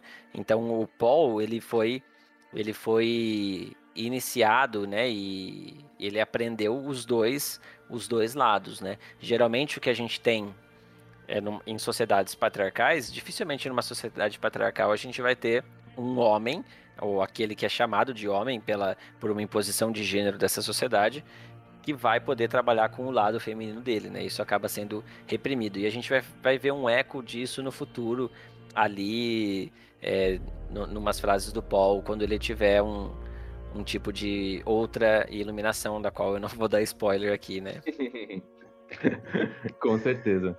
É, e o que eu acho mais legal também, que mesmo a gente vendo essas vertentes, né, que exploram um lado intuitivo e, e exploram um lado racional, é, o Frank Herbert ainda faz uma crítica, porque essas duas escolas querem controle. É um negócio muito é, perceptível em Duna todas as escolas, todas as casas, elas querem ter o controle. Elas não se adaptam, elas não são resilientes, elas querem dominar, controlar. Os mentais precisam de informações para poder dar uma resposta. As Bene precisam controlar uma linhagem genética para ter uma libertação. É muito contraditório você querer controlar para ficar livre, né? Assim, é, então, o Frank Herbert, ao mesmo tempo que ele é, elogia, ele mostra que é legal. Claro que é uma coisa super interessante uma mente humana conseguir ter uma, uma capacidade maior do que uma inteligência artificial. Pô, isso é sensacional. Mas ele faz essa pequena ressalva. É, não, isso não é pra, a, para, apenas para ter controle das coisas. Se você tiver um dom que vai ser usado só para isso, para controlar, aí não é um dom e você não vai conseguir fazer com que as pessoas é, aproveitem dele. Precisamente isso, né, né Pascoal? E, e, isso volta na, naquela questão que a gente comentou, que vocês já devem ter comentado no podcast mesmo, que é a crítica do, do Frank Herbert com Duna é exatamente a projeção de um messias, de um herói que vai ser capaz de, de libertar a humanidade. A gente está dando para uma pessoa só todo o poder, todo o controle sobre a realidade, né? E, e isso inevitavelmente leva à extinção, porque a realidade é muito mais ampla, muito mais fluida do que só isso, né?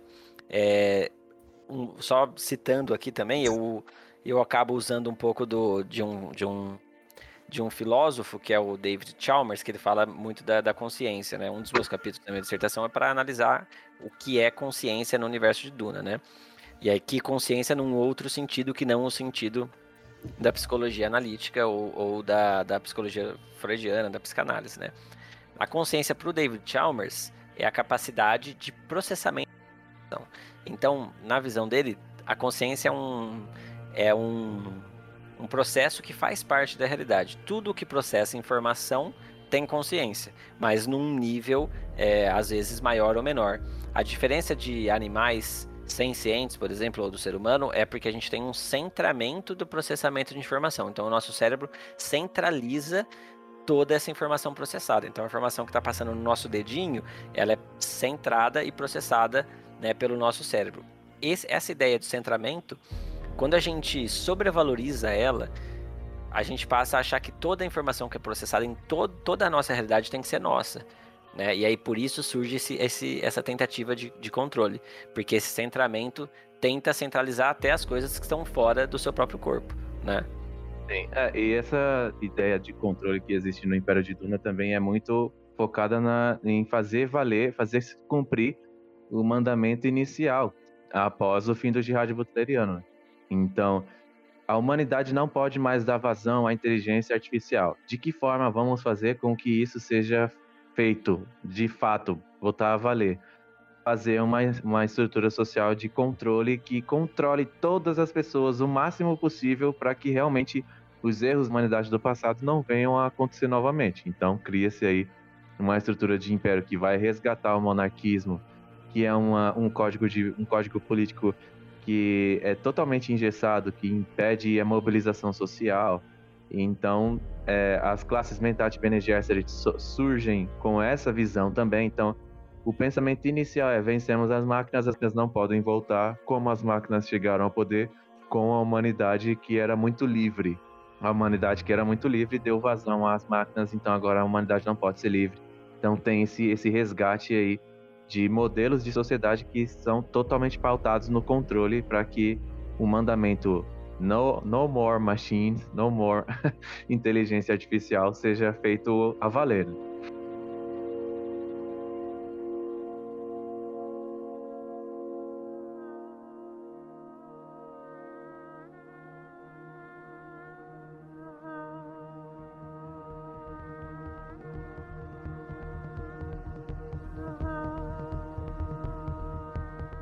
Mas o Fred começou falando aí um pouco sobre é, características científicas da mente humana. Eu queria trilhar por esse caminho, falar algumas coisas interessantes aqui sobre a mente humana, porque depois, quando a gente estiver falando do Poe, tudo que a gente estiver falando aqui já tem em mente, cara ouvinte, que o Poe é exacerbado em tudo isso, né? Mas existia um, um psicólogo soviético muito importante, acho que é, todo mundo que já estudou, todo mundo que estudou psicologia, todo mundo que se forma em psicologia ouve esse, lê esse cara como referência.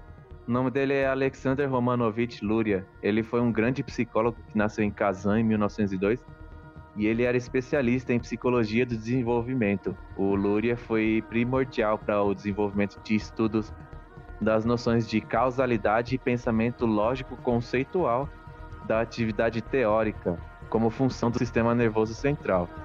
Então, o Luria ele se tornou referência para diversos é, estudos e para o nascimento da neuropsicologia, né? A neuropsicologia ela une o aspecto abstrato né, da neurociência com a biologia, ou seja, as características anatômicas do cérebro humano para caracterizar como a mente humana funciona, né? E aí tem uma coisa que ele fala aqui sobre atenção que é bem interessante, que segundo Luria, a atenção, né? A gente vai ter que falar muito da atenção, né? Como algo muito importante para se entender como funciona a mente do povo, como funciona a mente do ser humano, né? A atenção ela se destaca por ser um processo mental organizado que possui um grau de direção e seletividade. Então a gente tem um, diferentes níveis de, de seletividade, diferentes níveis de atenção. E a atenção é responsável pelas escolhas de elementos importantes para a atividade mental, permitindo ao organismo tornar-se receptivo a estímulos e reagir a excitações internas ou externas. Né? E aí, basicamente, a gente tem cinco tipos de atenção. A gente tem a atenção concentrada, que é quando o indivíduo tem a habilidade de se concentrar, concentrar um estímulo em um ponto só e excluir as outras coisas em volta. A atenção sustentada, que é quando existe uma atividade que é repetitiva, incessante e é preciso manter o foco por um bom período de tempo nessa atividade. A gente tem a atenção seletiva, que é quando o indivíduo consegue selecionar em que presta atenção. Ela se refere ao ato consciente de concentrar, evitar distrações de estímulos tanto externos como barulhos, quanto internos como pensamentos desnecessários.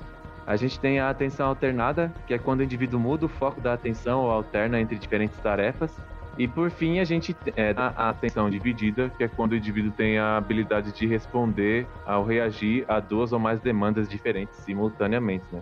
É interessante ver esses tipos, essa análise dos tipos de atenção que a nossa mente desenvolve, porque a gente consegue ver enquanto o Paul está analisando, fazendo análise é, do presente, enquanto ele está analisando a Jéssica, quando ele para analisar o momento de emoção da Jéssica, porque a Jéssica está em pesar. Depois ele volta para ele para analisar por que, que ele não está sentindo pesar. Depois ele volta para analisar o que está se desenvolvendo na mente dele. Quando ele analisa o Duncan vindo de, de Totoro e ele já sabe que é o Duncan antes mesmo do Duncan chegar, então a gente vê esses processos de atenção diferenciados em vários momentos enquanto o Paul está agindo e a gente vê esse despertar da mente dele, né?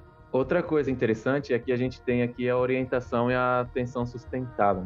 A orientação aos estímulos refere-se à captação dos eventos importantes no nosso meio pelo sistema sensorial.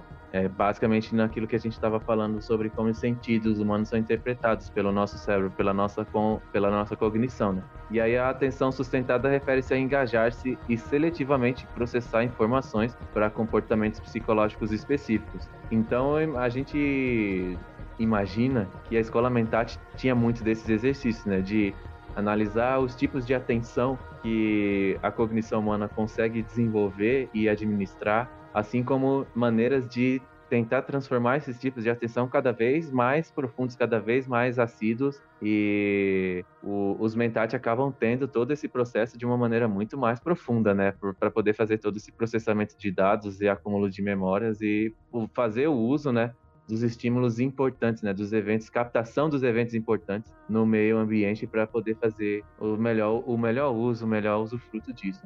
É legal pontuar também que o funcionamento da, da, da presciência do Paul, né, e já, já dando um, um pouco de, de, um, de uma prévia né, do, do, do próxima parte do, do episódio, ele vai interpretar não só aquilo que ele de fato está atento, né? Mas aquilo que também é absorvido pelo nosso inconsciente, né? Então, ele mesmo no capítulo que a gente está tá analisando hoje, em algum momento fala, né, de que geralmente as pessoas tomam especiaria e aquilo fica no nível do inconsciente, né? Mas ele conseguiu levar aquilo para o nível da consciência. Né? Essa é a, é a diferença. Então, aqueles estímulos que passam pelo, pelo, pelo inconsciente e, e, às vezes ali ficam, né? Ele, ele consegue interpretar conscientemente. E aí, obviamente, que ele se sente um monstro, né? Porque a quantidade de informação que, que aparece para ele é infindável, né? Ilimitada, assim.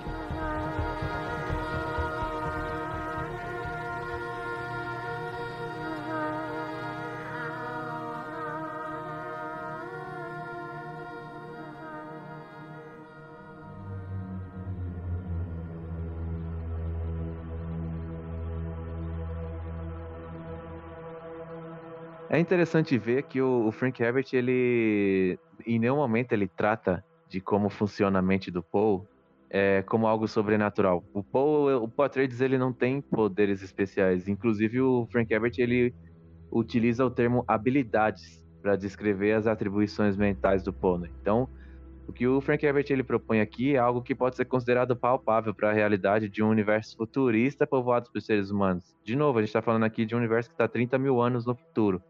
A gente já tem um conhecimento hoje muito superior ao funcionamento da mente humana do que os povos de 500 anos atrás. Imagina 30 mil anos no futuro.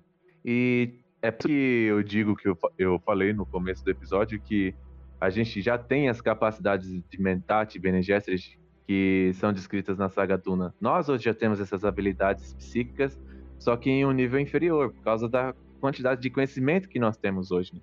Conseguimos, por exemplo, a gente faz isso a todo tempo, a gente vasculha as nossas memórias e enxerga o que, em que o nosso passado influenciou como nós estamos no presente.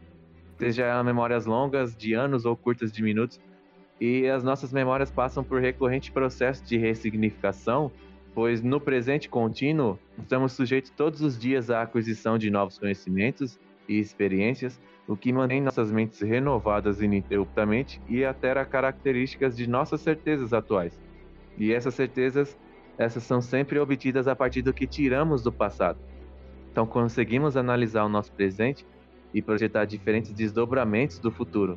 Mas antes de falar de futuro mesmo, a gente, é, nesse lance do ressignificar as nossas memórias, a gente tem memórias do, de algo que aconteceu, por exemplo, no nosso passado, e conforme a gente vai avançando e vai adquirindo novas experiências, novos conhecimentos, a gente ressignifica o que a gente tem de conceitos no presente, e quando a gente vai re, revisitar aquela memória, a gente já revisita ela de um novo jeito, sob uma nova perspectiva.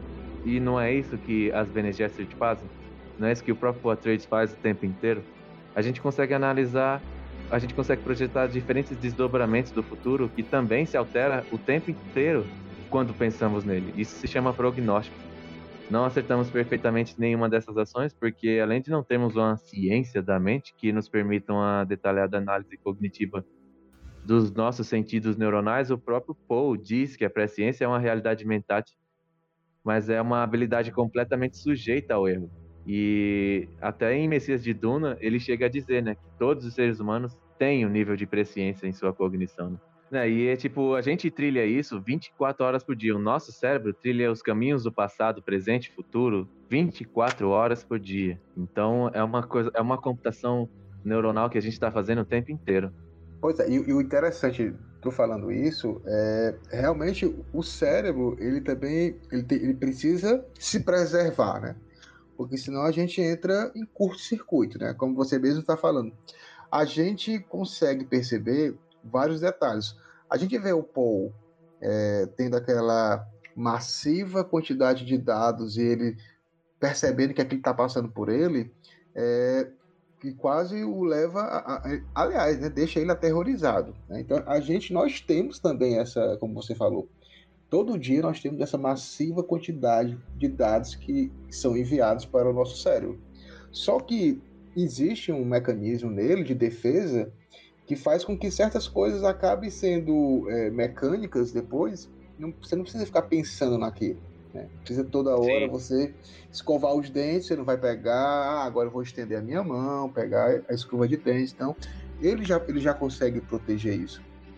E o interessante também, que aí saindo um pouco dessa questão é, mais científica e aí indo também para uma questão é, psicanalítica, né, psicológica, é, o próprio cérebro, ele não pode. É, é, muito interessante que certas recordações também, Bruno, você falando aí desse ressignificar a, as memórias, né, as, as, recordações, o que, é que elas vão ganhando de importância ou não no decorrer do tempo, e o nosso próprio cérebro, e aí de acordo com a, com a psicanálise, ele acaba fazendo com que grande quantidade de memórias que a gente tem, que possa de alguma forma fazer com que a gente em algum momento se sinta mal, ele acaba retendo. O inconsciente, como o pessoal fala, ele fica recalcado, ele é um inconsciente. Muitas vezes a gente vê determinadas pessoas que dizem assim: Poxa, toda vida eu só arranjo namorado que me trai ou que age com determinada situação. Eu não estou justificando o ato da pessoa, certo? Isso aí também não é uma coisa determinista. Mas às vezes é, existe uma, uma, uma relação de, de, de, pensamento de recalque dentro da pessoa que ela não consegue encarar determinadas coisas que fazem com que ela haja daquele jeito e ela acaba é, se perpetuando, repetindo o erro. Quando ela consegue tirar isso desse inconsciente, consegue encarar esse medo, que é exatamente o que as BNGS falam, o medo é a morte da mente.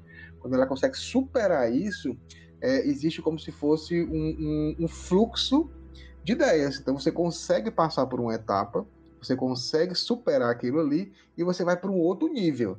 Né? A gente não está virando um Kwizato Haderach, mas seria um Kwizato Haderach nesse patamar menor nosso, né? De superar, né?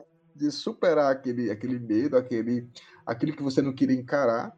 Só que aquilo vai ser jogado na sua cara em algum momento. Você tem que encarar. Então é, é muito legal essa questão do, do inconsciente, porque a, a, a, ciência ela coloca que a razão, o consciente, né, vamos colocar assim, tá? É, nesses termos também é, mais é, psicanalíticos, é, é, o que controla tudo, né? Ah, eu estou pensando aqui, eu vou pegar esse copo, eu estou no controle, a minha razão está no controle.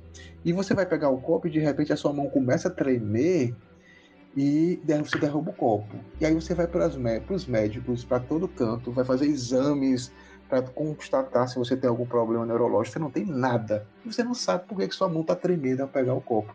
E na realidade isso pode ser uma coisa inconsciente, emocional, alguma coisa que está surgindo ali. Você precisa resolver alguma coisa com você mesmo para poder você descobrir por que está tendo esse efeito físico, né? Então é, é muito muito louco e muito interessante, né? É, é, como é o, o, ser humano. Ah, em relação a, a como vocês falaram da questão é, da questão de, de a gente estar tá sempre ressignificando, né? Eu acho que isso é extremamente relevante pro é, pro Duna, né? Enquanto série, né? Enquanto saga, no geral, né? Porque a gente tem um, uma vontade e um, e um, e um desejo que está pautado nessa, nesse controle que a gente falou bastante, né, né, nesse pedaço do, do capítulo, com essa vontade de, de, ter o poder absoluto, de ter o controle total, né?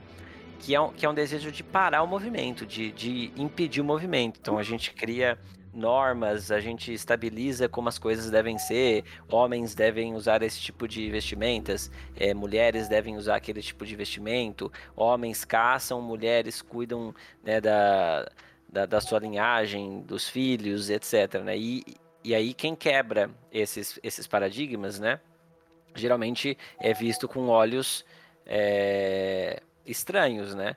Porque você está quebrando um desejo de eternização, de, de parar o movimento da realidade que é um desejo de, de ressignificar, e a realidade é nada mais do que ressignificação completa, né? Num nível microscópico e até macroscópico, as coisas estão mudando a todo instante. Elas estão em, em, em um constante movimento, né? E, é, e aí, quando a gente fala desse desejo de controle, é também um desejo de parar esse movimento, né? É, e, e, isso vai ser muito, né? Esse motivo narrativo vai ser muito explorado no, nos livros da sequência do Duna, né? Que vão começar a trazer essa questão, né? Porque o tempo tem tudo a ver com o movimento, né? É, até fisicamente falando, a gente sabe, né? O que, que, é, que, que é tempo? O tempo precisa do movimento e precisa do espaço. Se não tem movimento e se não tem espaço, não tem tempo, né? Essas coisas são é. totalmente interligadas, né? O que, que, o que, que, não sei, o que, que é o movimento se não um, um um movimento que está sempre se ressignificando, que está sempre fazendo as coisas mudarem, né? E nesse sentido, o, o ego, e a gente volta né, no, na questão do ego, e a sobrevalorização desse herói, dessa, dessa, desse desejo de controle, por que, que ele quer o controle? Ele quer o controle para poder se eternizar. Tanto que a, as civilizações que são patriarcais, elas tomam simbolicamente é, o poder quando elas tomam a religiosidade da, das mulheres né? E quando elas, eles, essas sociedades, né, esses homens tomam também o poder sobre a prole, né? E por isso que eles a gente passa a tratar a, a mulher como uma posse, né? Porque você precisa ter o controle sobre a hereditariedade, né? Até então, num sentido mais coletivo, quando você tem civilizações matriarcais, elas não vivem se preocupando com quem é o, é o pai ou quem é o filho, porque o, o coletivo é que impera, não importa quem vai cuidar da criança ou não, né?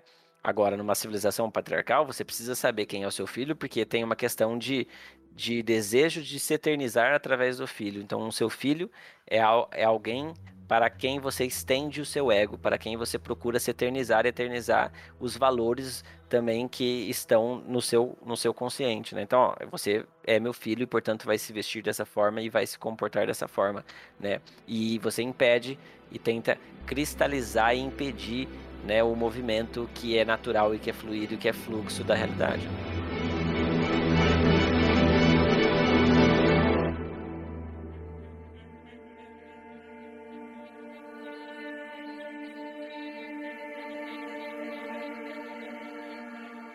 Uma das bases da, da neuropsicologia é que o funcionamento executivo confere autonomia ao indivíduo em relação ao seu ambiente. E aí, quando eu falo de executivo, eu estou falando exatamente da atenção, né? De como o cérebro recebe informações, as processa, divide e armazena em forma de memórias e tudo mais. E é uma coisa muito forte no Paul, né? Que é é, esse processo sendo muito elevado na cabeça do Poitras, o confere uma autonomia muito superior em relação ao seu meio ambiente, né? E aí, é, focando nesse lance da atenção e falando de nós, de toda a humanidade, né? Quando nós focamos a nossa mente em alguma matéria com o tempo de estudo e experiência prática, a gente acaba se tornando peritos nessa matéria. Seja ela puramente acadêmica, demandando um esforço mental, ou física, união da mente e do corpo. Essa esse conhecimento focado é gradual e quando menos se espera acontece algo desperta em nós o quanto aquele determinado assunto por nós é dominado. Acontece, por exemplo, quando uma pessoa que joga futebol por muito tempo adquire aprimoramento físico, técnico e até instintivo e de repente essa pessoa faz um extraordinário gol de bicicleta. Na verdade, esse gol não, não foi extraordinário, ele foi construído após muito tempo de prática mental e corporal. Eu tô falando isso porque houve o despertar da mente do Paul, né? Despertar, entre aspas, da mente do Paul Atreides nesse capítulo, né? E aí, só que, é de novo, não é neste capítulo. O Paul Atreides foi construído durante toda a vida dele a partir dos ensinamentos Bene Gesserit e Mentat que a Lady Jéssica geriu na vida do Paul Atreides. Então, o, o que a gente está vendo nesse capítulo 22, basicamente, é o gol de bicicleta do Paul Atreides. É o despertar do Paul Atreides. Ele se vê perito dentro das complexidades e dentro do descontrole que ele tem da própria mente. Então, é, você vê nesse capítulo que ele vê com detalhes as consequências diante do ataque mortal dos Harkonnen. Ele se vê impedido, ele, na verdade, ele se vê impedido de não conseguir enxergar todas as consequências. E agora, o que, que a gente vai fazer? Temos os Fremen, tem a Guilda Espacial, o Imperador, ele vê com detalhes. A minha mãe é Harkonnen. Ele vê com detalhes tudo isso que está acontecendo por conta de que ele agora se vê mais do que nunca perito dentro do funcionamento da própria mente. Né? O Atreides, com o ataque dos Harkonnen aos Atreides, ele acabou sendo impelido a abandonar a vida de infância passada em Caladan, em Caladan, abandonar a paternidade do Leto, do Duque Leto, e abraçar o presente urgente de sobrevivência em Arrax, local que possui esforço para aprender sobre desde que partir do, do, do planeta Caladan, que era o seu planeta natal, né? Então, não mais, não ser mais um menino, ou seja, possuir a maturidade necessária para compreender o mundo de maneira objetiva e voltada às necessidades primordiais, ter sido ensinado nas ciências da mente desde criança e, por fim, ter durante um tempo focado suas habilidades em aprender sobre a Hax. Lembra que o Trufi Hawat entregou material para ele estudar. Tudo isso junto tornou possível esse momento de capacidade mental do Portrait. Se trata de uma resposta da mente do Poe para o ambiente à sua volta, se traduz em uma evolução da cognição interpretativa focal e gradual, que vai se mostrar cada vez mais aparente a partir de agora, conforme o Poe for envelhecendo. Né? É, é interessante. Tem uma parte até que ele chega a gritar com a mãe que ele não é um mentat, ele não vai se tornar um mentat, ele é uma coisa a mais, ele é uma aberração, uma estranheza. Isso aí é uma parte é interessante de se entender estruturalmente no mundo de Duna, porque ter sido ensinado pela Jéssica ser um Mentat e um homem Bene Gesserit, duas coisas que juntas são é, estão completamente fora da ordem social do Império e explicam é, essa afirmação de que o Poe é uma aberração, é um algo diferente e, que está em pleno desenvolvimento, né, Fred?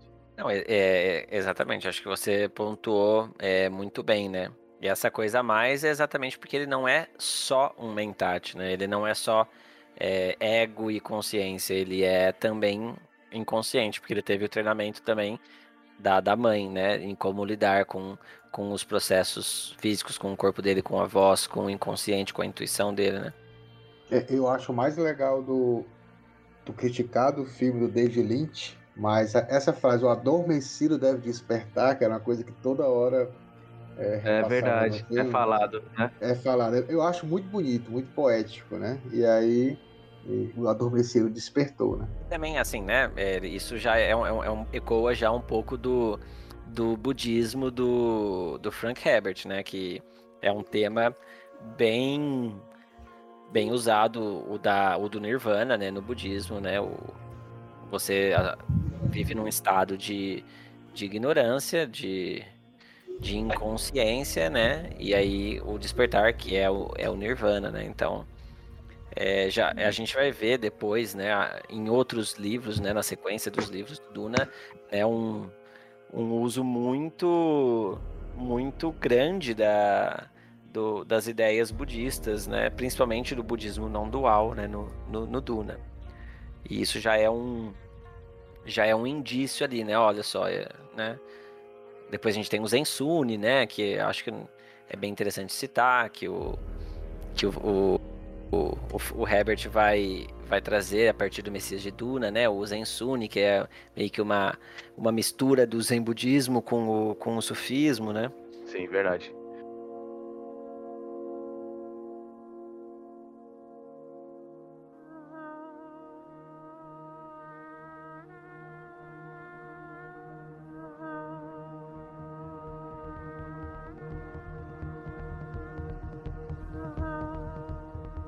Fred, agora a gente falando é, de tudo isso que a gente está falando de, do funcionamento da mente humana e como isso é importante para se entender o Paul, não só o Paul, mas os mentats, as Bene todo mundo que envolve o aprofundamento na cognição humana em Duna, a gente tem que falar da especiaria, né? Vamos falar da especiaria rapidamente aqui, porque o melange ele tem propriedades psicoativas. Que é isso? O melange, quando consumido, ele trabalha diretamente como consequência, na atividade cerebral, o melange acentua a atividade cerebral, né? E aí, antes de falar da, da relação do melange com uh, os personagens de Duna, tem uns dados interessantes aqui que eu quero trazer sobre atenção ainda, né? Orientação e atenção sustentada, que é um ramo da neuropsicologia, e sobre a medicalização da educação. Veja só, entre os anos de 2004 e 2008, a venda de medicamentos indicados para tratamento de atenção cresceu 80%, chegando a cerca de 1,2 milhão de receitas, segundo dados da Agência Nacional de Vigilância Sanitária, a Anvisa. Diversos eh, especialistas criticaram essa elevação, apontando como um dos sinais da chamada medicalização da educação. A ideia de tratar com remédios todo tipo de problema de atenção na sala de aula. Muitas vezes o transtorno não é tão prejudicial, o transtorno de atenção que um aluno apresenta não é tão prejudicial, e iniciativas como alterações na rotina da própria escola para acolher melhor o comportamento do aluno podem trazer resultados satisfatórios. Quando a medicação é necessária, os estímulos à base de metilfenid... metilfenidal Ritalina são os mais prescritos pelos médicos, ao elevar o nível de alerta no sistema nervoso central. Ele auxilia na concentração e no controle da impulsividade. Então você veja, é, na nossa realidade, a gente tem vários exemplos. Aqui eu dei um exemplo de, de medicalização. Em outros episódios, a gente chegou a falar da cultura de cogumelos, a gente chegou a falar de outros tipos de medicamentos que atingem diretamente a, a atividade cerebral. E aqui, nesse ponto, tô, trazendo justamente por conta da atenção, né? Medicamentos que é, ajudam, podem ajudar é, crianças em sala de aula a ter um nível de atenção melhorado a ponto de conseguir acompanhar as salas de aula e tudo mais, né? E voltando aqui ao universo de Duna, a gente vê que um, um realismo muito grande na relação que existe entre o melange, entre a especiaria e as escolas Mentat Bene Gesserit e o próprio Poitras futuramente, né? Mas eu tô focando nas Mentat Bene Gesserit porque o que que acontece? As Bene Gesserit utilizam muito melange, utilizam a especiaria para poder desenvolver os seus aprofundamentos no inconsciente, no, em vasculhar as memórias, assim como fazer projeções mais detalhadas do futuro, né? E os Mentati, é, que, são, que são designados a trabalhar na guilda espacial, na guilda espacial eles também utilizam muito melange, porque aí a mente deles alcança um nível de atividade cerebral avançada a ponto de eles conseguirem fazer os cálculos de viagens inter, interestelares, é, levando as naves da guilda de estrela a estrela, de planeta a planeta. Então, a mente, na, a mente humana em seu estado mais natural não é, não é capaz não é capaz o suficiente para fazer esses cálculos. Então a guilda espacial precisa do uso exacerbado de melange para também conseguir fazer suas funções cerebrais aumentarem a ponto de conseguir fazer essas viagens interestelares. Então a, o, a relação da mente humana com psicoativos, tanto na realidade como no mundo de Duna, é um negócio assim muito importante de se entender, né? Eu acho, uh, comentando primeiro assim do, do que você falou sobre, sobre o uso né, de dar ritalina para as crianças, eu acho que aí a minha, minha, minha opinião pessoal assim é um, é um grande problema social. Volta na questão que a gente está pontuando bastante aqui, né? Que é um desejo de controle, né? A criança ainda, ela tá vivendo ainda de uma maneira mais fluida, ela tá se, seguindo seus próprios impulsos, ela tem energia, né? Mas a gente precisa controlar ela e, e colocar ela é, sentada para poder é, receber a informação que o professor está passando. E eu acho que essa ideia de que o professor está passando informação é problemática educacionalmente falando, né? Existem maneiras de construir é, o conhecimento em que a criança participa da construção do conhecimento, né? Para ela é muito mais divertido fazer isso, para ela é muito melhor Sim. e com certeza ela vai aprender a absorver aquilo de uma maneira é, muito mais profunda, né? Mas a gente precisa controlar isso é um problema estrutural, né? Um problema de, de como a, a sociedade se, se cria e se mantém, né? Em relação... como, como, a sociedade, como a sociedade percebe os processos de educação, né? É, totalmente, né? É, exatamente. Agora, em relação à, à especiaria em si mesmo, eu, eu vejo ela muito mais próxima de um, de um psicodélico, né? É, de um ayahuasca, de um LSD, de um cogumelo. Uh, tem, devem ter outros aí que, que, que podem Maconha ser usados. também que podem ser usados como exemplo, né? Essa, essa, esse tipo de, de psicodélico, né? E é interessante, tem várias pesquisas assim interessantes ao uso desse tipo de, de, de substância, né? E muitos, muitas pesquisas, você vai olhar o, as áreas ativas do cérebro quando, quando você usa algum tipo de substâncias. Quando você usa, por exemplo, o DMT, que é o princípio, um dos principais princípios ativos da ayahuasca, não é só, né? É, o seu cérebro está inteiro ativado praticamente, né? Ele está tá funcionando de uma, de uma maneira é, mais ampla mesmo, né? E, e, e, os estados são sempre comparados aos estados de sonho, né? E aí isso vai deixando a gente mais, mais, mais próximo de uma compreensão do que é a presciência, né? Muito, muito próximo de uma ideia de um sonho, né? Tanto que o, o Paul tem sonhos proféticos e aí, a, a, partir disso, dessa ideia né, do, do sonho, de como funciona o sonho, a gente vai perceber que, de fato, tem uma relação com o inconsciente, né? Então, é, vamos dizer assim, a especiaria é quase um lubrificante que permite a gente entrar nesse, nesse inconsciente, né? E entrar dessa... Muitas vezes, no caso do Paul, né, e, de, e das Bene Gesserit, olhar, entrar com o olho aberto, né? Não só é entrar e depois acordar e esquecer tudo o que aconteceu ali, né?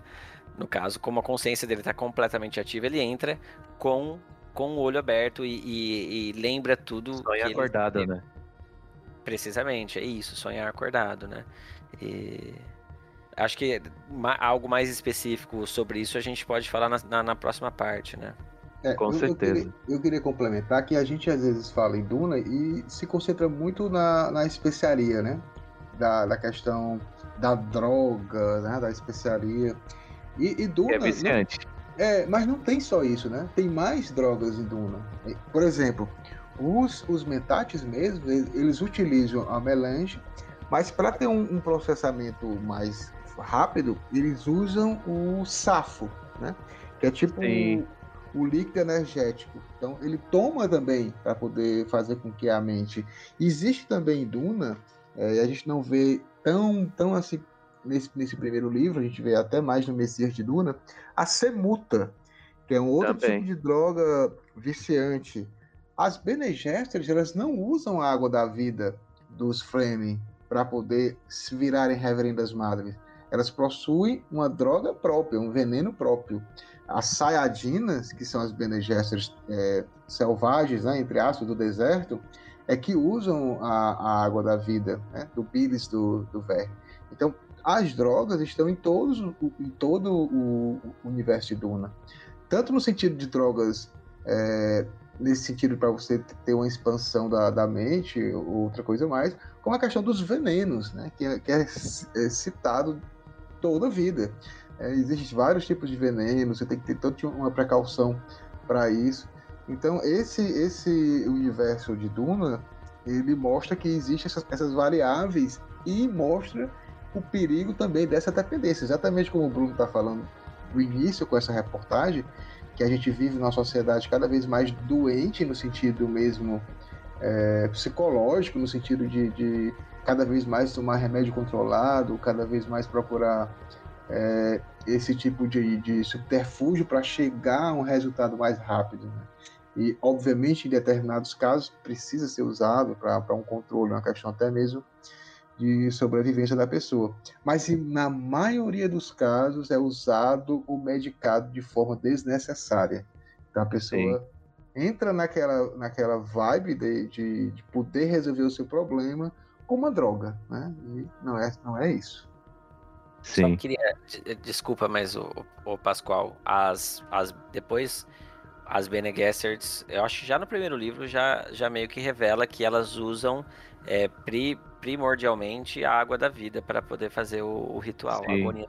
É, isso, é isso. tanto que é tanto que ela é falado, né? É, por que só tem mulheres na, na Irmandade? Porque os homens isso. não aguentam o ritual e ela cita a especiaria, né? Exatamente. Mas elas, elas, têm esse, elas têm esse outro veneno, elas usam também esse outro veneno. Sim. É que no, tanto no, no, lá no quinto e no sexto livro vai, é, colocar vai bastante. Revelar. É, majoritariamente é água da vida. É só importante deixar claro que nesse momento no, no capítulo 22, o Paul ainda não tem contato direto com a especiaria. Ele ainda não, ele não, não tem os olhos de Ibad azul sobre azul. Ele tá. O Paul Atreides que a gente tá vendo aqui com a mente a milhão desenvolvendo é resultado dos ensinamentos que ele teve durante a vida toda com a Lady Jéssica. Então, o Paul Atreides ainda vai ter contato direto com a especiaria. Então, não temos ainda o Paul com a mente full.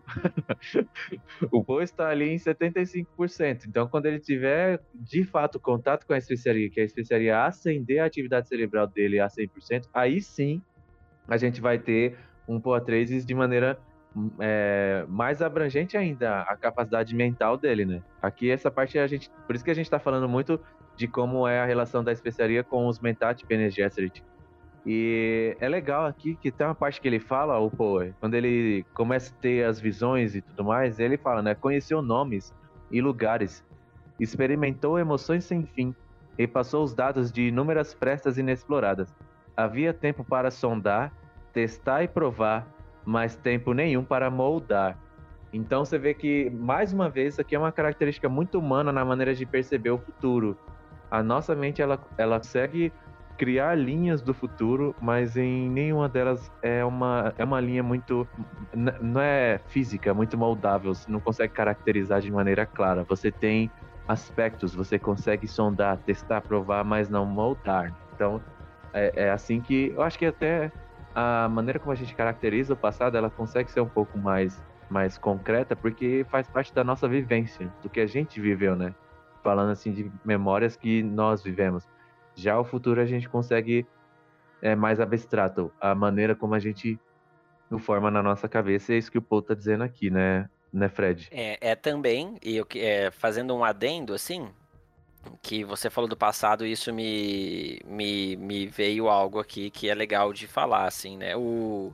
O Frank Herbert no Duna vai usar muito a metáfora, como metáfora, né, na verdade, né? Ele vai usar a, o experimento da dupla fenda, né? O comportamento é, dual, duplícito da, das partículas subatômicas, enquanto partícula de fato ou como onda, né? Isso eventualmente vai levar ao que a gente vai conhecer como o Manifesto Atreides lá no quinto livro, que não vou dar spoiler, né?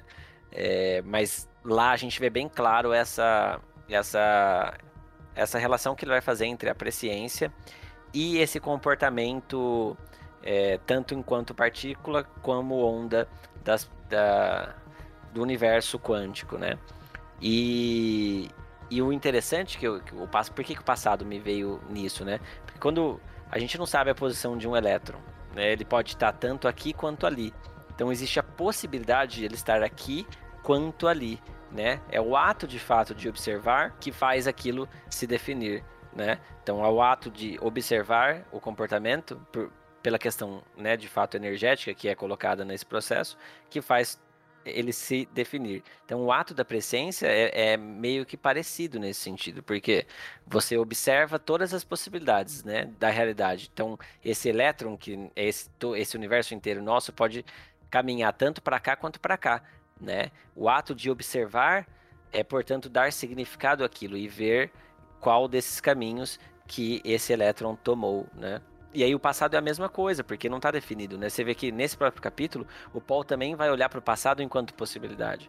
Né? Então tiveram diversos passados possíveis que levaram até essa situação atual, né?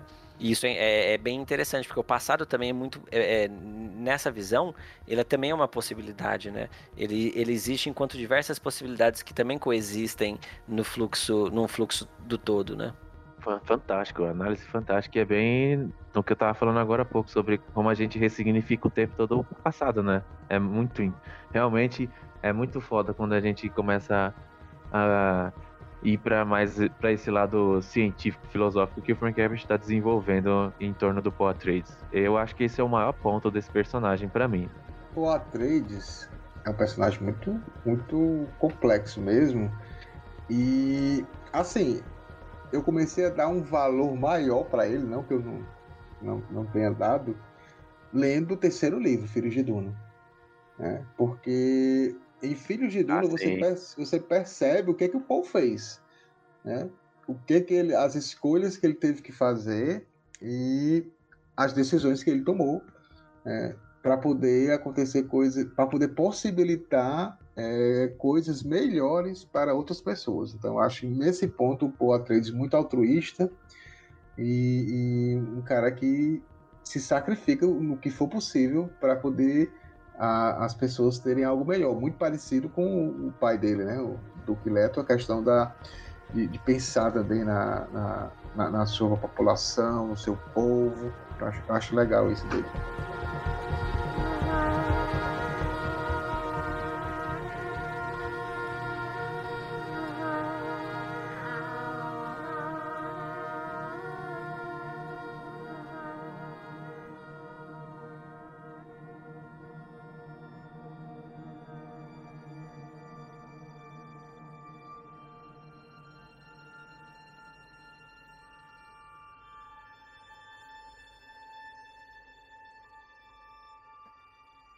Meu caro ouvinte do DunaCast, a gente tem aqui o Fred. O Fred desenvolveu um trabalho acadêmico voltado à presciência em Duna, a presciência que a gente está discutindo aqui, que começa a se caracterizar pela figura do Poitras.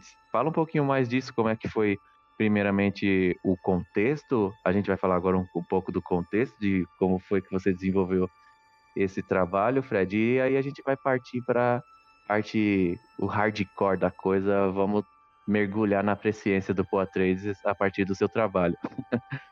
Bom, eu, eu sou formado em letras pela Unesp Araraquara, né? E já desenvolvi esse projeto desde a minha graduação, né?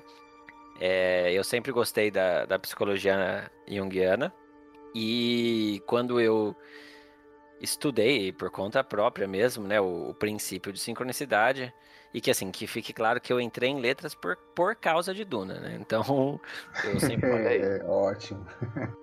sempre fui fã e eu já entrei assim, sabendo que eu queria, o que eu queria era pesquisar Duna, né? E, e entender mais Duna, né? E eu sempre gostei da psicologia junguiana também, né? E quando eu vi o conceito de sincronicidade, o qual eu vou falar em breve sobre, né? É, eu já tive um insight assim, falei, opa, peraí, eu vi isso aqui já no Duna, né? Então, eu acho que, que dá para falar sobre isso, né? E aí descobri que não tem, né, nenhuma pesquisa nesse sentido no, sobre Duna tem muita. É até engraçado, porque tem muitas poucas pesquisas assim é, elaboradas mesmo sobre, sobre Duna. E, e, a gente sabe da importância do, do, do romance, da série inteira para a ficção científica, né? E a gente tem muito, muito poucas pesquisas, né? Tem uma que, é, que vale a pena, assim, a título de curiosidade, que, que é do Donald Palumbo, que ele fala sobre é, o, o monomito heróico, né? O, do, do a, a estrutura do monomito heróico como uma repetição fractal é, em Duna e como cada, cada série vai, vai mostrando o, o mito do herói repetidamente como um fractal, claro, de, com suas devidas mudanças e ressignificações, né? E aí eu fiz essa, né? E aí eventualmente eu, eu, eu prestei o mestrado, né? E fiz minha dissertação é, no programa de estudos literários pela Unesp Araraquara também, é, sobre Duna, e no caso a minha pesquisa chama-se Sincronicidade e Presciência em Duna. O meu primeiro capítulo eu vou falar exatamente sobre né, o que é sincronicidade como esse princípio se reflete né, a partir da ideia de presciência em Duna. É, o segundo capítulo eu falo sobre a consciência, é, como, como o Frank Herbert vai caracterizar o que é consciência no universo de Duna. E o terceiro eu analiso o arquétipo da, da grande mãe, né? A relação com a água da vida e com a interconexão com o todo. E como isso vai se refletir nas ordens matriarcais, né? Como as Bene Gesserits ou como as honradas madres, né? Eu analiso seis livros, não só o primeiro, né? Uh, então, eu espero não dar spoilers aqui, porque eu acho é difícil porque, assim, é, eu acho que as discussões em relação à, à presciência, principalmente em relação à sincronicidade, elas vão, elas vão se, se avançando e, e se aprofundando conforme os, os mais livros são lançados, assim, né? O Duna já, já, já dá esse, esse start, né? Já dá esse princípio, mas a discussão vai ficar bem mais intensa em relação a isso lá para o Filhos de Duna mesmo, para o Imperador Deus de Duna, e principalmente no Hereges e nas Herdeiras de Duna. Acho que para a gente começar, explica para a gente é, o que é o conceito de sincronicidade de uma maneira óbvia, vai ser simplificada, porque é um conceito bem complexo do Gustav Jung. Fala para a gente quem é rapidinho o Gustav Jung e o que é sincronicidade. Certo. É, o Jung é um, é, foi um discípulo do Freud, né? Que eventualmente se viu é, com ideias um pouco diferentes, né? Da, do, do criador da psicanálise, que é o Freud, né? Então ele... ele, ele era para ser o herdeiro do Freud, não era? Exato. E aí rola uma, uma baita uma baita, digamos assim, treta, né? Briga ou até conceitual entre eles, né? É... E aí ele foi meio que dissidente das ideias do Freud, ainda que não completamente, né? Porque muita coisa do, do Jung é um adendo ao que o Freud fez, né? Assim, acho que o, o Jung não vai negar por completo a, a, a teoria freudiana, muito pelo contrário, né? Ele se baseia a partir da, da, da teoria freudiana, mas aí ele vai além, né? E para a gente entender primeiro sincronicidade, a gente precisa entender inconsciente coletivo, né? Porque a sincronicidade ela precisa bastante da ideia de inconsciente coletivo para funcionar. Então, inconsciente, acho que todo mundo deve saber, né? O que é o inconsciente? Aquelas coisas que a gente não percebe e que estão rolando no, na, na nossa mente né? é, e a gente não, não, não está ciente disso, né? Não passa pelo nosso é, centramento de processamento de informação, que é o nosso ego, né? É, e o inconsciente, então, tá, ele está sempre ativo, ele sempre funciona. Quando a gente sonha, essas, esses símbolos que aparecem no nosso sonho, eles estão vindo de algum lugar, né? Eles estão vindo do inconsciente. E aí, o, Jung, resumidamente, ele vai entender que existem símbolos, né, que por mais que a gente nomeie de maneiras diferentes em culturas diferentes, é, eles acabam se repetindo, mesmo em civilizações que não têm nenhuma inter-relação linguística e ou histórica, né? Então ele vai perceber que é, existem motivos narrativos e para isso ele vai estudar muito a, a, as religiosidades, porque elas contêm né, um, um, universo simbólico muito, muito intenso, né? Então, por exemplo, quando a gente olha para os deuses gregos, a gente está olhando para arquétipos, né? Quando a gente pensa Afrodite, ah, o que é Afrodite? Afrodite, ela é um símbolo, né? A questão é que para civilizações mais antigas, esses símbolos que estão dentro do inconsciente coletivo, eles tomam uma forma material externa e que a gente passa a nomear ele. Então a gente vê aquilo como uma entidade é, divina e superior, né? Porque ela é supra-humana e nesse sentido o inconsciente coletivo também é supra-humano no sentido individual, né? Num, mais do que o indivíduo, né? Então, ah, Afrodite, beleza, é, é, amor, sexo, etc, etc, né? Então, cada esses símbolos meio que se repetem em diversas civilizações, né? Uhum. E aí, assim, né? Eu citei para vocês antes, né, do, da gente gravar aqui o, o episódio como exemplo. Uma das pesquisas do, do Jung para demonstrar isso, ele parte do, do, de um ponto que ele analisava pessoas em estado psicótico bem intenso, né? Que já estavam de fato com, com surtos, né? E, e, às vezes essas pessoas, elas tinham sonhos ou ideias ou falavam coisas que eram iguais a, a mitos de civilizações totalmente é, diferentes da civilização que aquela pessoa fazia parte. Então, a conclusão dele é que existia um substrato mais profundo ainda na psique, né? E esse, e esse substrato mais profundo ainda, ele conteria esses símbolos é, que transpassam toda a humanidade, né? E aí, o, o Frank Herbert, a gente sabe que ele gostava de, de psicologia junguiana e ele vai usar muito a ideia de inconsciente coletivo. E a gente vai ver isso, eventualmente, a partir das memórias ancestrais, que é algo que não surgiu ainda no, no livro a partir do capítulo que a gente está analisando hoje, mas que vai surgir depois. A gente até pode falar que surgiu já, porque o Paul já viu que ele é neto do. Do, do barão. Né? Então ele já tem uma ideia da sua, da sua ancestralidade, né? E por que, que eu estou falando de inconsciente coletivo? Né? Tem uma situação, uma, perdão, uma citação que é importantíssima para a minha pesquisa, que é do, do Jung, que ele fala sobre o inconsciente coletivo, que ele fala sobre essa relação com o futuro e com o, e com o passado, né? Eu vou, eu vou ler ela para vocês para ficar mais claro, né? É, Beleza. Blá blá blá blá blá, né? É porque tem um, uma reticências antes, né? Vivem e funcionam evidentemente nas camadas mais profundas do inconsciente, em especial naquele substrato filogenético que designei por inconsciente coletivo. Ou seja, né? É, esse, esse universo simbólico, porque antes você está falando desse universo simbólico, né? Ele vive nessa camada mais profunda ainda, que ele chamou de inconsciente coletivo. E aqui é legal que ele fala filogenético, ou seja, está relacionado de fato é, a nossa hereditariedade, a nossa ancestralidade, né? Essa localização explica suficientemente a sua estranheza.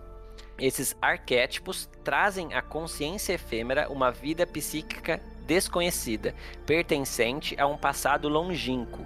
É o espírito de nossos ancestrais desconhecidos, seu modo de pensar e sentir, seu modo de vivenciar vida e mundo, deuses e homens. A realidade dessas camadas arcaicas é presumivelmente a raiz da crença em reencarnações e lembranças de vidas passadas.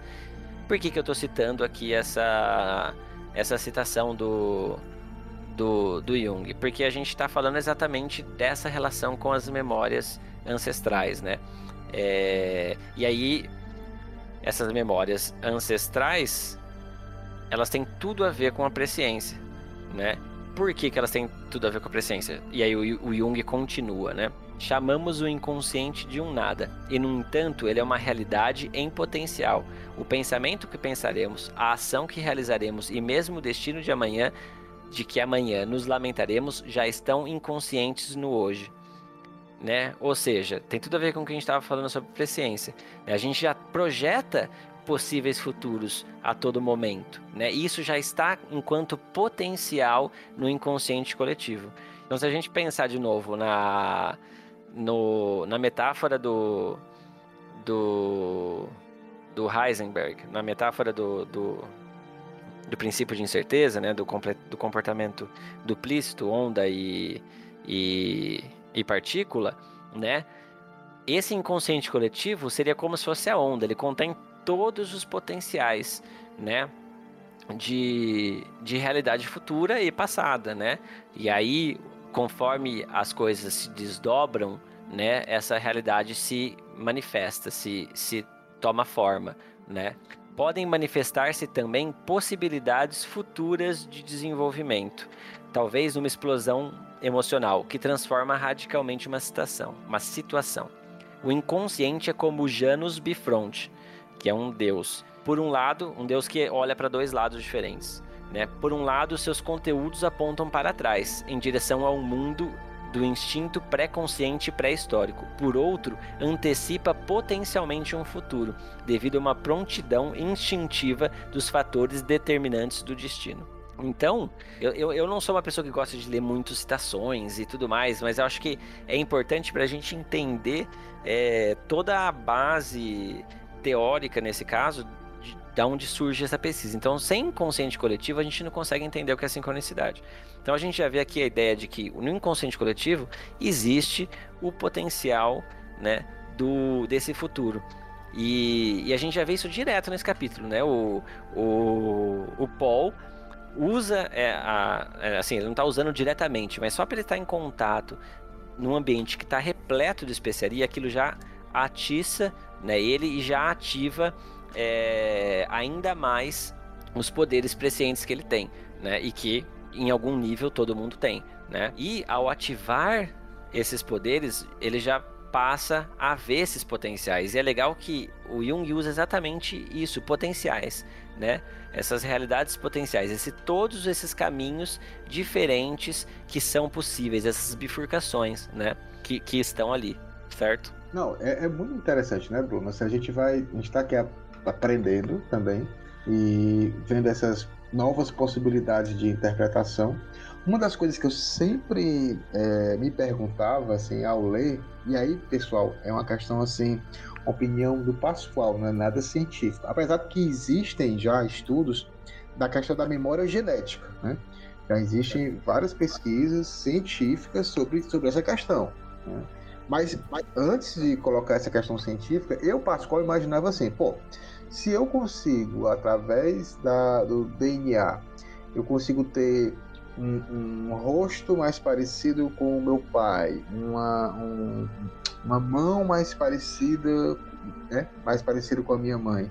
Eu ficava pensando, por que, que eu não posso herdar de alguma forma memórias passadas? Por que, que não pode vir no, no meu DNA essas memórias passadas? E aí, muitas dessas coisas de, de regressão ou de déjà vu seriam na realidade uma, uma coletânea de, de, de, memórias dos meus antepassados, né? Que isso é o que a gente vê em Duna. Então, assim, isso é uma opinião minha, totalmente sem ser científica. Eu tô falando no sentido de fã, né? Quando eu, quando eu lia Duna, eu ficava pensando isso. Então, eu achava muito, muito interessante. Da, da mesma forma que o Frank consegue ser uma, uma, um cara altamente complexo nesse assunto, é, quando a gente vê a questão da eugenia, é totalmente furado, né? Então, assim, a, a questão das Gesserit, é, como elas fazem esse controle genético, é, cientificamente é impossível de fazer. Então, é uma furada, é uma das coisas que você coloca aí pro, pro, pro ramo da fantasia. Da forma como ele queria, é, não pode ocorrer. Mas essa questão da, da memória ancestral, eu acho, assim, uma das coisas que me atrai muito, que me atraiu e, e tem essa questão que parece ser mística, né? É... E não é. é então, é, esse lance da memória ancestral que é desenvolvido em Duna, é porque assim, como eu falei um pouco antes nesse episódio, tem duas, duas é, as, dois aspectos muito fortes que vão formar o que cada ser humano é, né? que é o essencialismo e o construtivismo. Né? O essencialismo é aquilo que a gente já traz dentro de nós, na nossa genética, no nosso padrão genético, e o construtivismo é aquilo que vai estar no entorno, no meio ambiente e que vai moldar a gente, vai construir, vai ajudar. O construtivismo, na verdade, ele acaba sendo ainda um pouco mais forte, muito mais forte, na verdade, do que o essencialismo. Por quê? Porque ele vai moldar como nós vamos nos desenvolver, a nossa personalidade, o nosso aprendizado o nosso nível de caráter, as memórias que a gente vai ter, experiências, tudo isso vai ser manipulado diretamente pelo construtivismo, pelo meio que está entre nós. E isso, o construtivismo tem a capacidade de criar novos essencialismos, porque ele vai criar padrões genéticos de resposta da nossa ao ambiente. Então ele vai criar, vai modificar o código genético que a gente tem conforme a gente vai envelhecendo. E aí a gente vai passar para frente esses padrões genéticos para outras vidas. Então o que acontece? Eu quando eu ouço o termo, quando eu leio o termo memória ancestral, eu tô muito focado, eu vejo muito nesse lance da biologia da coisa, sabe? Hoje nós aqui, eu, Pascoal, Fred, vocês que estão ouvindo, nós somos resultados de uma corrente genética de milhares de anos. Então, a gente está aqui hoje, nós somos resultados de inúmeros ancestrais que tiveram todo esse processo que eu estou falando de construção biológica pautada no essencialismo e no construtivismo.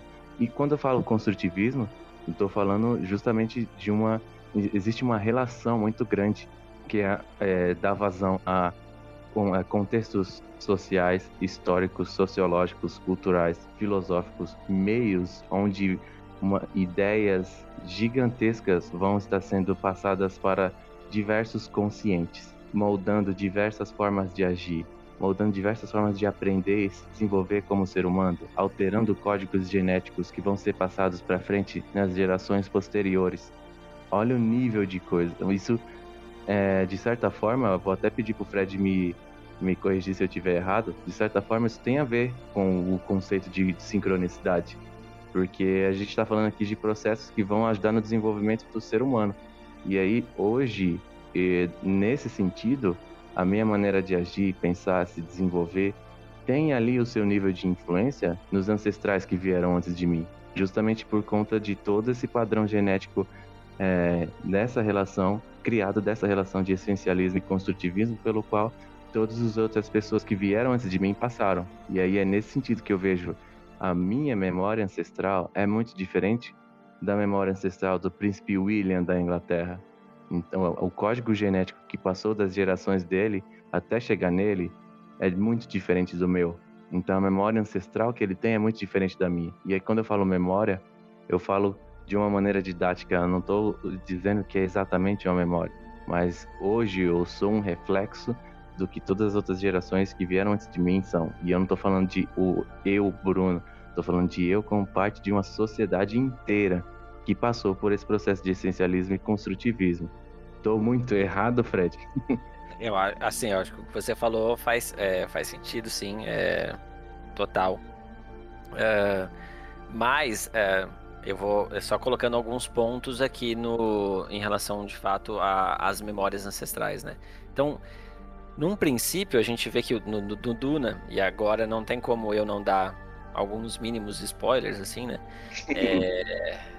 Desculpa. Mas. Assim, é, no, no, Duna, num princípio, a gente tem de fato essa ideia de, de que as memórias ancestrais estão ligadas à, à genética.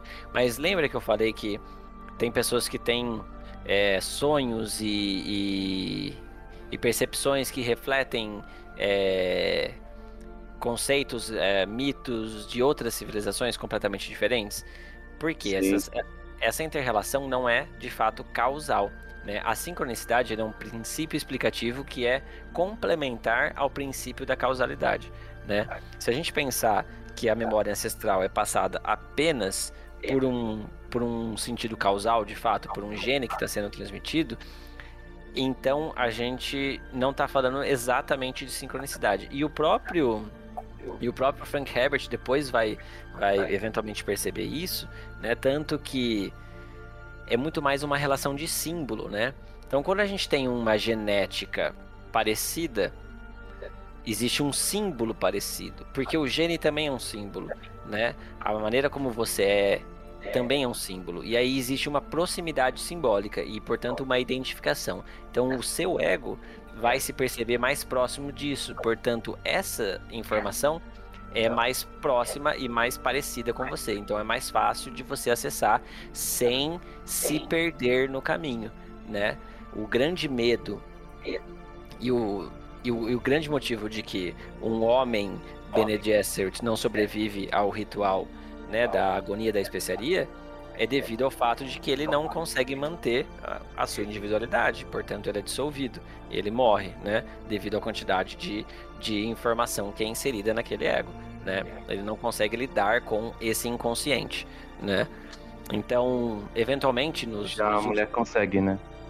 Isso, porque por termos simbólicos, o que a nossa sociedade chama é algo muito mais próximo do inconsciente, né, e aí no no terceiro capítulo meu eu discuto bastante isso, né? Sobre a questão da, do arquétipo da grande mãe, né? E, e, tudo mais.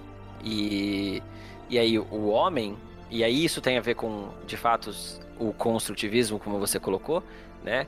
O homem na nossa sociedade ele é criado de uma maneira que ele precisa, a gente sabe, né? Porque a gente, acho que aqui todo mundo é homem, a gente sabe que a gente não pode demonstrar o nosso sentimento, por exemplo. A gente tem que ser macho, a gente eh, tem que reprimir, engole choro. Então a gente tem que lidar com o nosso inconsciente de uma maneira é, muito diferente do que como a mulher é ensinada a lidar. Mas não que a gente não tenha esse lado também. Né? A gente tem, porque na verdade a gente não é só homem da maneira como a sociedade chamou. A gente é muito mais amplo que isso, num nível inconsciente, né? Então, é, resumidamente, por que então sincronicidade? E o que é a sincronicidade? Porque o, o que o inconsciente coletivo tem a ver com isso, né? Então, a sincronicidade, em termos simples, é uma coincidência simbólica. O que isso significa? Coincidência simbólica. Então, vamos supor que eu tenho um sonho. E nesse sonho, a minha avó tá andando e um corvo passa perto da minha avó, pousa no ombro dela. E aí eu acordo. No mesmo dia, à noite, minha avó morre. Né? Opa, peraí, como assim, né? Nossa, eu sonhei com isso e. E, e, aquilo aconteceu, né? O corvo representou a morte, por exemplo, né? E o corvo, ao representar a, a, a morte, é, ou seja, existe uma coincidência simbólica, né? De fato, a minha avó morreu e eu projetei na figura e no símbolo do corvo uma relação com a morte.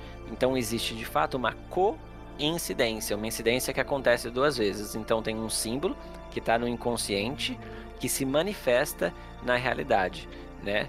É, a partir de uma, de uma percepção não, não causal ou acausal. Não existe uma causa e efeito, não tem como o futuro ter causado o passado, isso seria incoerente, né?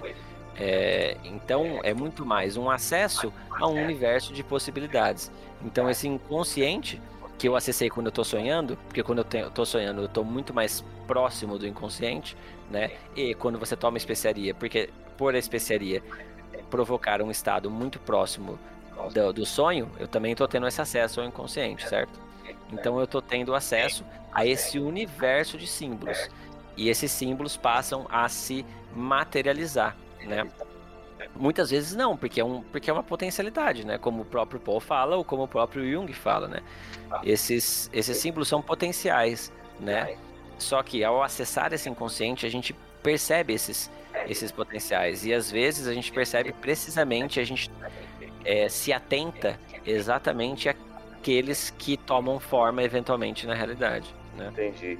Então você vê, é, nesse caso, a, a, a, sincronicidade, o conceito de sincronicidade, ele dá uma característica maior à capacidade de presciência que não só o portrait tem, mas nós humanos temos como um todo, né? Exatamente. É precisamente isso, né? E, e a presciência, o que, que a presciência é, se não um fenômeno de divinação?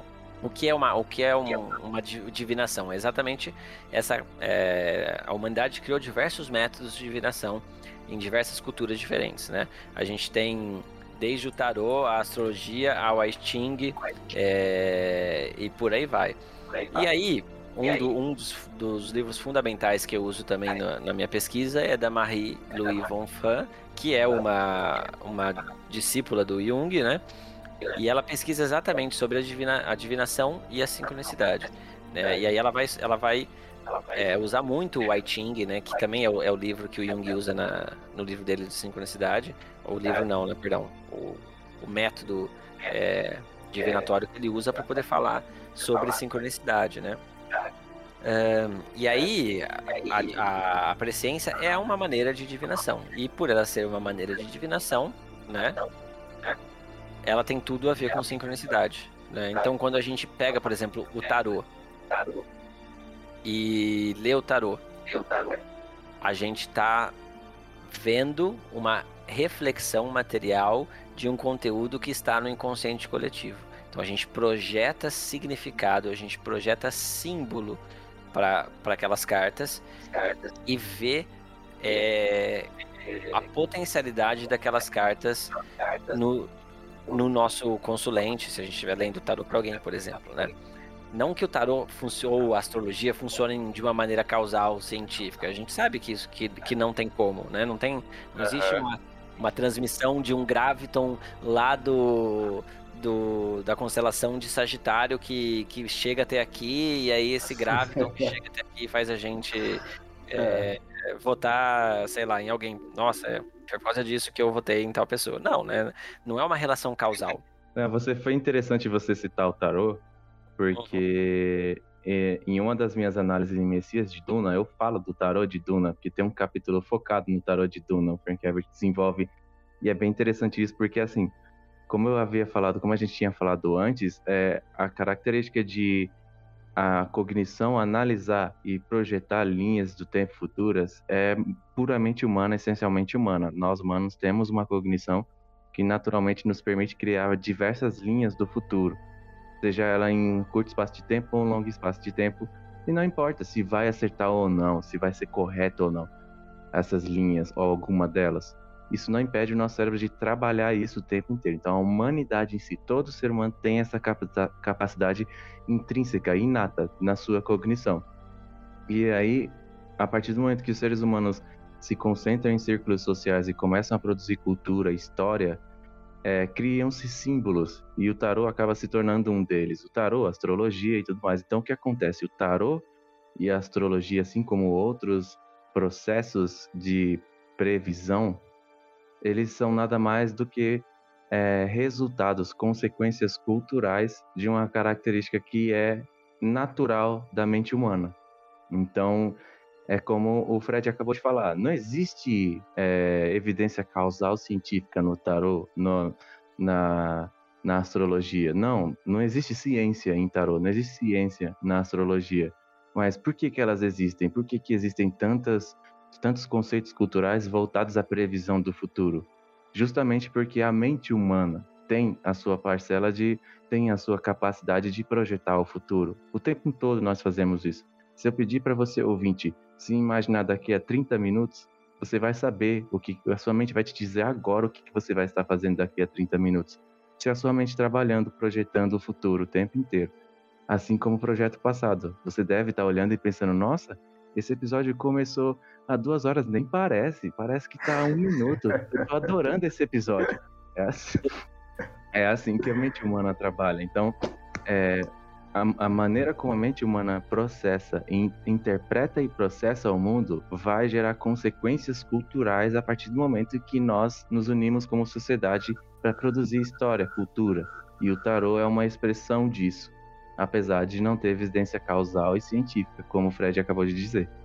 Dando uma continuidade aqui, né? Como a título de curiosidade, né? É, eu vou citar agora um experimento que o Jung usa muito para falar sobre a sincronicidade, né? Que é de um, eu acho que é de um russo, se eu não me engano. Eu já não lembro, mas eu acho que fala Reiner ou, ou Rein, não lembro. É exatamente como a pronúncia do nome desse desse cientista, né?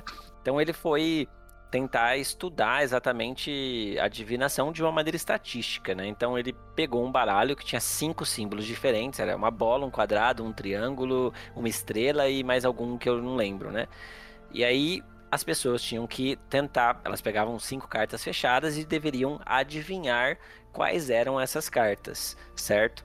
E, e ele chamou até pessoas que eram consideradas médiums e, e etc. para poder participar dessa, dessa pesquisa. Os resultados são extremamente interessantes, né?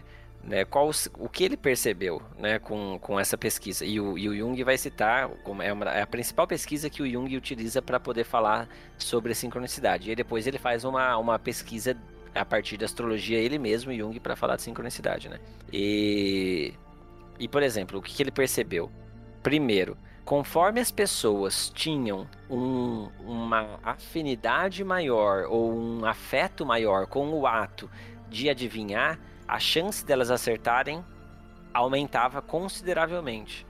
Então, conforme as pessoas se envolviam no processo de adivinhação da, de quais eram as cartas, elas adivinhavam mais, estatisticamente. De novo, né? De novo, né? É o lance da atenção concentrada, os tipos de atenção que a gente desenvolveu um pouco antes, né? A atenção concentrada vai gerar um grau de, de interpretação e processamento de dados maior, né? É exatamente disso que você está falando agora. Oh, e só por curiosidade, na, na biografia do Frank Herbert, né, escrita pelo filho dele, é, o Frank Herbert fazia essa, esse, esse experimento e a esposa dele, a Bev, ela tinha uma sensibilidade enorme. Então, assim, o Frank Herbert brincava, chamava ela de, de bruxa, era um termozinho, agora também não vou lembrar, mas carinhosamente, né? Que ela conseguia é, ter isso, conseguia acertar essas coisas, conseguia achar as coisas que ele nunca sabia onde estavam e conseguia até, aí no caso é a questão aí bem particular de fé, né? Que, no caso o Brian Herbert que, que vai colocando, é, ter sim alguns, algumas coisas prescientes com relação à família deles. É, é, bem interessante isso, porque a gente vê o Frank Herbert nessa, nessa crítica é, constante à manipulação da, da religião, mas em nenhum momento ele é contra a espiritualidade. É, é exatamente isso que ele tenta mostrar. Ele, ele tenta mostrar que a religião formal, sim, pode ser manipulada, mas a espiritualidade e a fé é uma coisa que deve ser cultivada. E ele cultivava. Então eu acho sensacional também essa, essa, essa forma, que ele, essa diferenciação né, de, de manipulação religiosa, que as, as pessoas podem até pensar que ah, ele não gosta de religião nenhuma, ele era ateu, não sei. Não. Na realidade, ele tinha uma espiritualidade muito aguçada e, e procurava isso, mas de uma forma muito particular, pessoal, sem seguir algum tipo de, de doutrina fixa, né? Rígida. Interessante isso do que você colocou, Pascoal. É, que tem tudo a ver assim com com o budismo não dual e com um tantrismo não dual, que, né, eu escrevo sobre isso no meu segundo capítulo, o Frank Herbert vai usar muito de, dessas ideias orientais para poder falar sobre consciência e para poder é, caracterizar exatamente essa diferença entre, entre uma religiosidade que se, que se que é usada para poder dominar e controlar, né, que são boa parte das religiosidades patriarcais, né, e em contraposição com uma ideia de impermanência, né? E, e de constante mudança, de, de estar é, vivendo o fluxo da vida, né? É, isso tem, tem tudo a ver com a não dualidade, que eu, eu falo um pouco isso no, no meu segundo capítulo, mas é, já vai ficar muito, acho que é, ficaria muito denso, assim, né? Vamos, voltando no, no experimento do, do, do, do Heiner, né? Então ele tem essa, ele percebeu isso primeiro, né? De que a relação do afeto da pessoa com o ato de tentar adivinhar aumenta a chance dela adivinhar. E é outra coisa extremamente interessante que vai sustentar uma ideia de acausalidade, né, para o Jung, é que o que, que ele fez? A, a ideia do desse pesquisador é, colocar as pessoas para adivinharem cartas que já foram tiradas no passado adivinhar cartas que vão ser tiradas em algum outro lugar e a mistura de tudo isso e também cartas que vão ser tiradas no futuro. Então, às vezes a pessoa tem que adivinhar uma carta que ainda não foi tirada e que vai ser tirada num outro lugar e, e por aí vai, né? Todas essas distorções espaço-temporais possíveis, né? Ou seja, de fato, não, não poderia ter nenhuma relação causal, ou seja, nenhuma relação de transmissão de energia. Se a gente pensar na causalidade, é, é legal a gente pensar em como uma, uma ideia de sequência mesmo, né? É, uma bola de bilhar. Ah, o bilhar é, um, é a melhor coisa para definir causalidade. Você tem uma bola de bilhar aqui e uma bola de bilhar ali. Você aplica uma força nessa bola de bilhar, o tempo passa, ela se movimenta pelo tempo e bate na outra força de bilhar, passando essa força daqui para lá, né? Então ele percebeu que esse fenômeno é, que estatisticamente falando é, era maior a previsão das pessoas que é, estavam ligadas emocionalmente com afeto naquilo que elas estavam fazendo, né? Esse afeto aumentava a chance delas acertarem consideravelmente. Isso não era, não tinha nenhuma relação com o espaço e com o tempo. Portanto, não tinha nenhuma relação com causalidade, né? Então, o que importa aqui é de fato a relação simbólica e o significado que aquela individualidade, portanto, aquele ego, projeta naqueles símbolos, né? É... E aí, né, para poder falar disso, eu fui procurar um também um físico, físico quântico, que é o David Pitt, que ele tem um livro chamado, ele tem dois livros sobre a sincronicidade, né? Um chama Sincronicidade, uma ponte entre a matéria e a mente, e o, o, segundo, que é um. Ele só faz uns adendos, escreve mais uns capítulos, que é a sincronicidade, o casamento entre a matéria e a mente, né? E, e é bem interessante esse livro, assim, eu recomendo a, a todos, né? E ele vai primeiro criticar um, um paradigma mecanicista newtoniano, que coloca a gente como instâncias separadas do experimento, né? Então todo, todo, toda o método científico é construído a partir de uma ideia de que o, o, o observador do experimento ele tem que estar tá separado do experimento. E aí ele vai questionando isso, né, num, num primeiro momento. E o que, que, isso tem a ver com sincronicidade, né?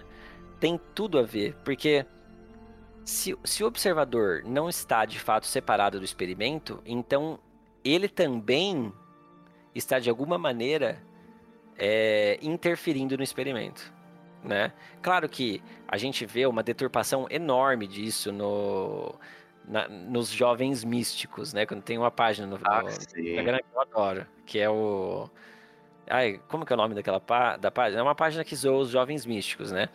E e assim, nada contra a mística, na verdade. Eu, eu mesmo, Fred, sigo o, o budismo e o tantrismo não dual, né? Mas aí são outros 500, né? Mas a, a questão é que a, existe uma deturpação muito grande dessas ideias, né? Então a gente vê a galera falando, ah, não, é só eu vibrar positivamente que, que aquilo não vai acontecer comigo. Ninguém está falando de intenção, a gente está falando de inter-relação. E além do mais, você achar que você está vibrando positivo, você está vibrando no seu consciente e o seu inconsciente, né? Você não tem controle sobre o inconsciente. Que é, é... bem maior, né? Que é hum. bem maior. Exatamente, assim, ó, completamente maior. Ele transpassa, ele Isso. te engloba, né? É uma ilusão muito grande achar que você tem poder sobre aquilo que você. e você tem controle sobre aquilo que você pensa. O próprio Paul percebe e fala, né? Eu, eu não tenho controle sobre tudo isso que está acontecendo, eu não tenho controle algum, isso só está acontecendo comigo, né? Tem, uma, tem um momento, já no, perto do final do capítulo, que o Paul ele consegue vislumbrar, dentre as várias linhas do futuro, ele consegue vislumbrar duas mais bem caracterizadas. Uma delas, ele vê se encontrando com o Barão Vladimir Harkonnen e aí ele fala: Oi, avô. É um momento em que o Barão vai morrer. Ele consegue ver essa linha temporal. E a outra é quando ele percebe o Jihad. Ele consegue perceber é, uma multidão de soldados fanáticos espalhando morte, espalhando é, guerra ao os planetas do, da galáxia e além em nome dele, em nome dos Atreides, em nome de Poe Atreides, né? Com ele na frente. Você acha que é, ter saber da sua da sua ancestralidade com o Barão Vladimir Harkonnen é, caracteriza a da, da, da vazão a ele ter essa linha de, de futuro relacionada ao Barão Vladimir Harkonnen e saber que ele, pô, tendo sido ensinado como um Mentat, um homem Bene Gesserit, algo que não existe no Império, e hoje está num planeta que tem a especiaria, que ele sabe que é um psicoativo, que ele tem conhecimento e processamento de dados muito grande a, em comparação a todo mundo, e que ele consegue perceber muito bem o plano de ação no presente. E isso dá a ele, em um planeta que ele sabe que o povo que ele está indo atrás são os prêmios, são fanáticos religiosos, tem uma inteligência superior que todo mundo menospreza e não sabe que existe essas características caracterizam essa linha de futuro que ele também consegue ver, que é o jihad? Eu acho que com certeza, assim, né? Hum, ele, ele acessa o inconsciente coletivo ali e ele vê toda a projeção simbólica que não só os Fremen, né, mas as Bene Gesserit também colocaram, a humanidade em si colocaram sobre ele, né? Você é o Messias que vai transformar a humanidade, você é o nosso herói. Mas ele percebe que essa projeção, ele não quer essa projeção em si, ele sabe os perigos dessa projeção, mas ele não tem nem controle Nossa, sobre é isso. É, exato, propósito terrível, exatamente isso, né? Que propósito terrível é esse que jogaram em cima de mim? Eu nunca quis isso, né? E, e mesmo assim, ele nem poder tem também para poder é, impedir isso por completo, né? Aliás, até então ele não tem, né? É, vamos dizer assim. Talvez alguém tenha no, num futuro, né? Mas. É aí que ele fala, né? Que ele fala que. É, Mãe, se eu morrer hoje, vai continuar. eu acho que ele fala isso, inclusive, porque a palavra, na, nessa altura da narrativa do livro, a palavra já foi espalhada entre os Fremen. A Shadow Mapes, que era a serva Fremen que estava servindo a Lady Jessica, já espalhou para os Fremen que a Lady Jessica é a escolhida, a que vai trazer o Mardi ao mundo. Então, é nesse sentido que ele fala, a palavra já está espalhada. Se eu morrer, a galera vai continuar em, em meu nome. É, e mais na frente, e aí que não é spoiler, mas dá para falar, esse mesmo propósito terrível é, é, também chamado, ele, ele se coloca como sendo o fulcro, né? A, a, a alavanca. Né? Então, assim, como vocês estão falando, ele está ali no meio do, do oceano, né? Então ele vai ser levado, independente da, da, do que ele pensa que deve ser feito, que deve ser correto, o que é, que é moralmente aceito por ele, pelo eu individual dele. É, aquilo, isso, esse eu individual dele é totalmente inexpressivo em relação a, a esse consciente maior, né? esse consciente total, coletivo. Isso que tá falando, Pascoal, me faz lembrar até o Dr. Manhattan, de uma obra do o Alan Moore, o Watchmen, né? célebre obra que tem uma parte que uma personagem pergunta pro Dr. Manhattan se você consegue ver tantas linhas do futuro, você não consegue alterar algo assim, não sei o quê. E aí ele vira e fala: somos todos marionetes. A única diferença entre eu e vocês é que eu vejo as cordas. É verdade. É, é ótimo isso aí. É, assim, é a assim, mesma eu... coisa do Trades, né? Eu vi esse, esse quadrinho esses dias no Facebook, exatamente essa fala do Dr. Manhattan, e é, é assim, acho que é é precisamente isso, né? É, é um poder que é muito maior do que o poder ser o próprio individual. E aí a gente vê exatamente a crítica do, do Frank Herbert em relação a achar que a gente consegue dar o poder todo para um ego só, para um indivíduo só, né? Que seria capaz de, de, de, controlar tudo, né? Aí a gente vê que não tem controle, essa foi uma decisão coletiva. Uma, mesmo que inconsciente, essa decisão da jihad, da guerra, né, da, da violência, é uma repetição que a humanidade tá, tá, presa nesse, nesse ciclo e não consegue sair, né? E aí o, o que, que, vai acontecer? Ela vai ser, ela vai ser extinta, né? Ou, ou também, também existe uma força contrária a essa que, que quer impedir essa extinção, né? E aí é um jogo muito mais do, de um movimento do inconsciente coletivo, né, que acabou se materializando, né, o próprio Paul é um efeito de sincronicidade, ele é uma materialização de uma projeção do inconsciente coletivo, de um Messias, né, é, é, esse símbolo é projetado sobre o Paul, né, e eventualmente sobre, sobre talvez os seus herdeiros, né.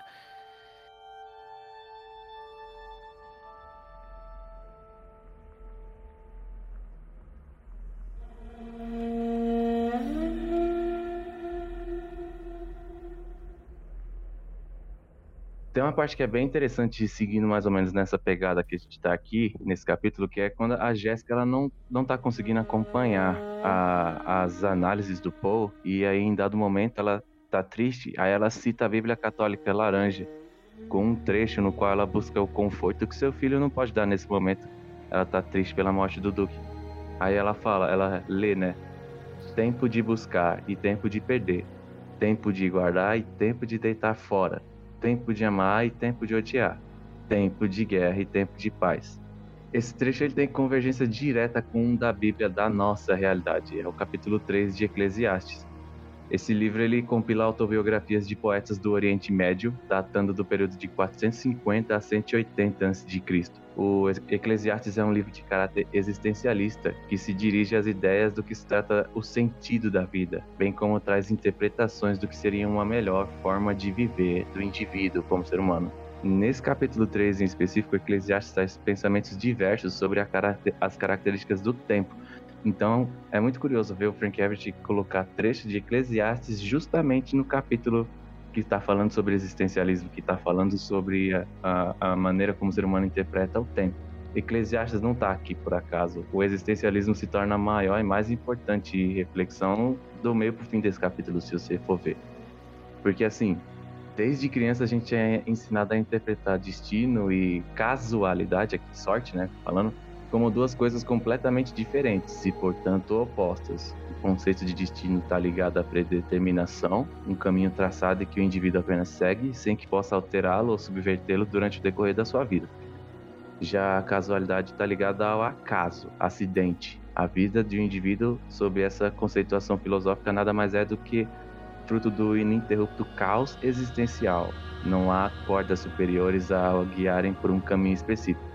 Só que o que o Frank Herbert faz aqui nesse capítulo, acho que até no livro inteiro, por meio do Poa Trades, é dizer que destino e casualidade, apesar de diferentes, não são opostos. Na verdade, eles se complementam. É que acontece que o, o, o mundo futurista de Duna nasceu da destruição de uma guerra sem precedentes. Os sobreviventes se unem em diferentes grupos para reconstruir a sociedade, a humanidade no vasto processo se mataram enquanto tribos em busca de estabelecer qual, cada qual sua forma de existência cultural, seu sentido para a vida. O futuro repete o passado, os seres humanos sempre fizeram isso.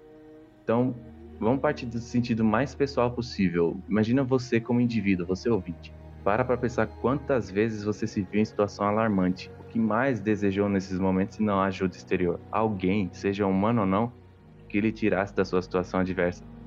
Você não foi doutrinado a tentar enxergar sua adversidade como apenas mais um aspecto da sua natureza, por exemplo, ou até mesmo questionar e ressignificar o que de fato significa a diversidade. Não. Você foi ensinado que quando está difícil, quando a situação está tensa, você deve lamentar, buscar mudança pessoal e quando não conseguir, buscar ajuda externa. Agora imagina toda uma multidão, uma nação, uma raça inteira com esse mesmo sentimento diferente no âmbito do detalhamento pessoal, porém comum no que concerne a busca por ajuda externa na tribulação. A guerra causa isso, a destruição que representa a ameaça máxima à vida e propaga a palavra da sobrevivência acima de qualquer coisa. O sentimento de desespero por ajuda, por mudanças de status de sofrimento em busca de um dia melhor. E mais, durante toda a história, a humanidade jamais conheceu um momento de paz existencial. A humanidade sempre esteve diante do medo da extinção, fim da vida, Segunda Guerra Mundial, a nível pessoal, a nível tribal, a nível global. É, a adversidade se, se interpreta como uma perturbação à felicidade humana. Já a felicidade é o que maximiza o prazer da vida humana. Portanto, a adversidade mais aproxima o ser humano da morte. A morte é um aspecto natural com o qual nunca tivemos intimidade de aceitação, nós seres humanos, ou seja, não queremos morrer. Assim sendo, a impotente tentativa eterna da humanidade em subverter um dos maiores valores da natureza, a morte, faz os humanos constantemente buscarem uma redenção que nunca vai ser completa, uma vez que não se luta contra a realidade. Não pode se lutar, não pode ser, não se pode ser imortal. Esse desespero comum essa incessante busca por ajuda exterior perante o sofrimento das dificuldades da vida mortal e a busca por elevar o valor da vida fez e faz os seres humanos, seja de onde forem, concentrar as bases de suas filosofias existenciais em torno de um valor comum, enxergado de diversas maneiras através das variadas culturas humanas do mundo. A figura de um Messias, aquele que vai trazer a salvação do mundo, a resolução dos problemas, o advento da imortalidade. E, de novo, isso se estabelece a nível global, tribal, pessoal, humano, essencialmente inconformado com a morte. Tem uma parte no livro Sapiens, né? O Yuval Noah Harari ele fala em seu livro Sapiens sobre como as comunidades humanas se uniram em torno de ficções cognitivas, verdades disseminadas e absorvidas pelas mentes de grupos que posteriormente se tornaram multidões inteiras as ficções cognitivas foram capazes de guiar os modos de como as civilizações procederam com as evoluções sociais, filosóficas e científicas. Até hoje, as ficções cognitivas governam a humanidade e provam o valor do dinheiro, poder de Deus, seja ele qual for, a necessidade da monogamia entre outras tantas verdades consideradas absolutas, mas com características questionáveis sobre a análise. Pois bem, com as nossas mentes extremamente sofisticadas, nós criamos nossas crenças, nossos mitos de existência superior, a gente chama isso de verdade. Desses mitos nasceram nossas interpretações da natureza, da realidade. Então a gente passa a moldar o caos das nossas existências para encontrar as respostas impostas pelo destino, frutos de nossos mitos que nós mesmos traçamos para a humanidade. A partir disso, nós chamamos homens de deuses e reis mais de uma vez, acreditamos na capacidade messiânica deles e convergimos nossa total confiança a esses líderes. Nós humanos criamos a corda que nos prende ao destino e mais de uma vez choramos quando o destino não se completa como a gente imagina. A gente continua fazendo isso, a gente não aceita a casualidade e a morte. Esse, isso é, é a fonte de tudo, é o, é o fim indubitável de todos. É por isso que quando Paul diz, eles me chamarão de Muad'Dib, ele está dizendo que já é o Messias de Tuno. Ele já é o Kwisatz Haderach. Ele já é o Lissan Al-Gaib. Independente da sua vontade, Atreides foi regido pela Jéssica ser uma aberração. Alguém completamente diferenciado do Império, que o coloca naturalmente em uma situação oposta e notável com relação a todas as outras pessoas à sua volta. Então, é uma, é uma questão, tipo, a Jéssica não, a Jéssica talvez nem sabia o que estava fazendo quando ela fez isso. Ela foi regida pela, pela própria cadeia de eventos que veio antes dela, quando ela chegou ao Paul. É uma consequência, sabe? Jéssica agiu meio que inconscientemente, tal qual nós somos levados a agir por estarmos mergulhados nas concepções sociais e filosóficas muito antes de nós já estabelecidas, cimentadas. Né? Para todos os efeitos, o Potter já é o Messias e as pessoas acreditarão nisso, mas não é porque o destino é uma ordem superior que rege a vida e sim porque os humanos foram e são soberbos demais para aceitar sua pequeneza, então deram vida à ideia de destino. E mesmo não conseguindo alcançá-lo, para o destino correm desesperadamente, tentando controlar e entender o caos de suas vidas. O Messias é o centro disso. Quando um Messias cai, vem a ressignificação de sua queda, as pessoas explicam por que, que ele caiu, seja para dizer que esse Messias ascendeu a um plano superior, ou para dizer que as interpretações foram erradas e o Messias, na verdade, ainda está por vir. Tem que vir um Messias, o importante é que o mito permaneça vivo. Quantos Kwisatz Haderach não surgiram antes do Paul, sabe? Aí a Essa gente é... volta, Bruno, você falando isso, quantos Kwisatz Haderach já vieram, e aí você vê isso em Matrix, né? Quantos News Sim. não apareceram antes com aquela mesma história, né? Então é, é, é muito interessante essa, essa analogia mesmo assim, acho que tudo, tudo que você falou agora tem, tem muito, muito a ver com, com boa parte do meu terceiro capítulo, né? Que eu falo sobre. bastante sobre é, o arquétipo da grande mãe e a relação né, de, de como o, o patriarcado se, se institui exatamente como esse desejo de eternidade, né? Como você colocou, mesmo no sentido coletivo. Às vezes o, né, o vamos dizer assim, ah, o, o, cristianismo, que é uma, é uma maneira de a gente con, conceitualizar o nosso indivíduo, a nossa individualidade. Eu sou cristão, por exemplo. Não que eu seja, né? Mais um exemplo. Eu sou cristão. Isso já é uma ideia de ego, já é uma ideia de identidade. Então eu preciso transformar esse, esse ego e essa identidade em eterna, né? E, e ao fazer isso, a gente precisa. Porque que a gente... e, a grande questão, que o que é mais louco, né? Eu, eu analiso isso a partir da ideia de que. É, da noção budista de shunyata, que, que, que, eles falam, né? Que é o vazio. É o vazio de uma existência intrínseca, é o não ser, né? É, para o budismo não existe um, uma alma, não existe um eu supremo. Existe, na verdade, você não é, né?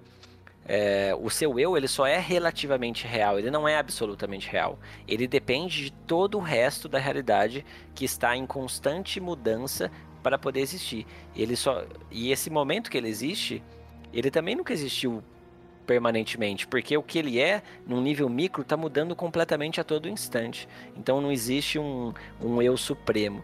Só que o que acontece, esse esse ego, ele não consegue aceitar que ele não é supremo. Ele não pode aceitar que ele não é supremo.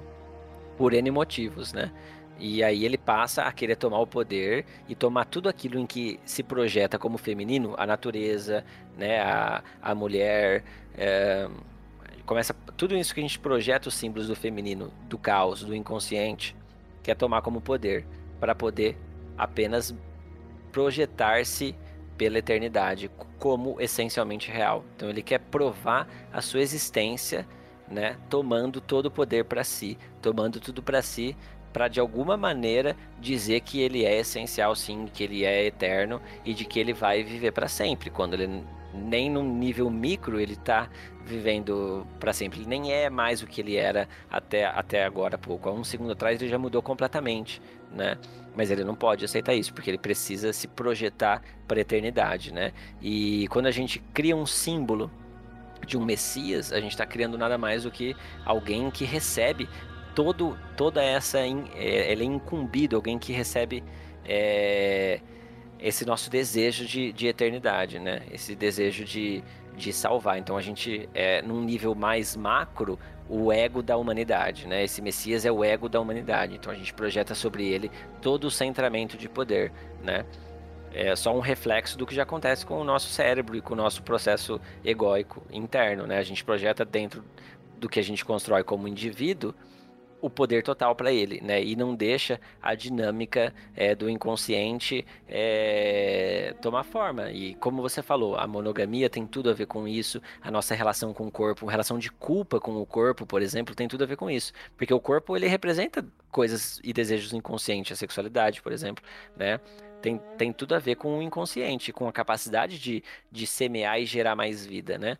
É, e aí a gente reprime a nossa relação com o corpo, por exemplo, por questões de fato patriarcais e de fato relacionadas a uma sobrevalorização do ego, da figura do herói e da figura do Messias, né? É ver, Acho né? Que... O, que o, o lance do, do construtivismo criando traços genéticos que vão ser passados para frente, né? Porque esse lance da relação com o corpo é, e códigos culturais que a gente está aqui falando de monogamia e tudo mais vão ser passados adiante no comportamento humano, né? Exatamente, eles vão se instaurando, né, se, se cristalizando e, e eternizando, né.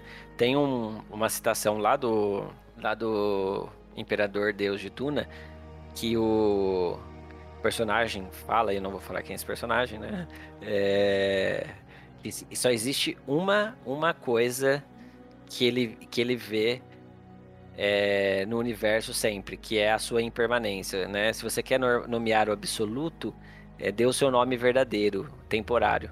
Né? Não existe nada que é absoluto. E isso é exatamente essa ideia do, do budismo, né? do, do shunyata, do vazio, né? Não, é, da vacuidade, né? que eles chamam. E essa, e essa ideia de shunyata também está totalmente relacionada com o que no budismo é, é, em português a tradução é codependência originária, né? Que significa o quê? Não, não existe nada que está completamente separado do fluxo do todo. O que é um copo depende de tudo que está em volta do copo, do, da sua, da sua, é, da sua concretização social, é, psicológica, material, dos átomos, do movimento dos átomos, é, de alguém mexer nesse copo, né?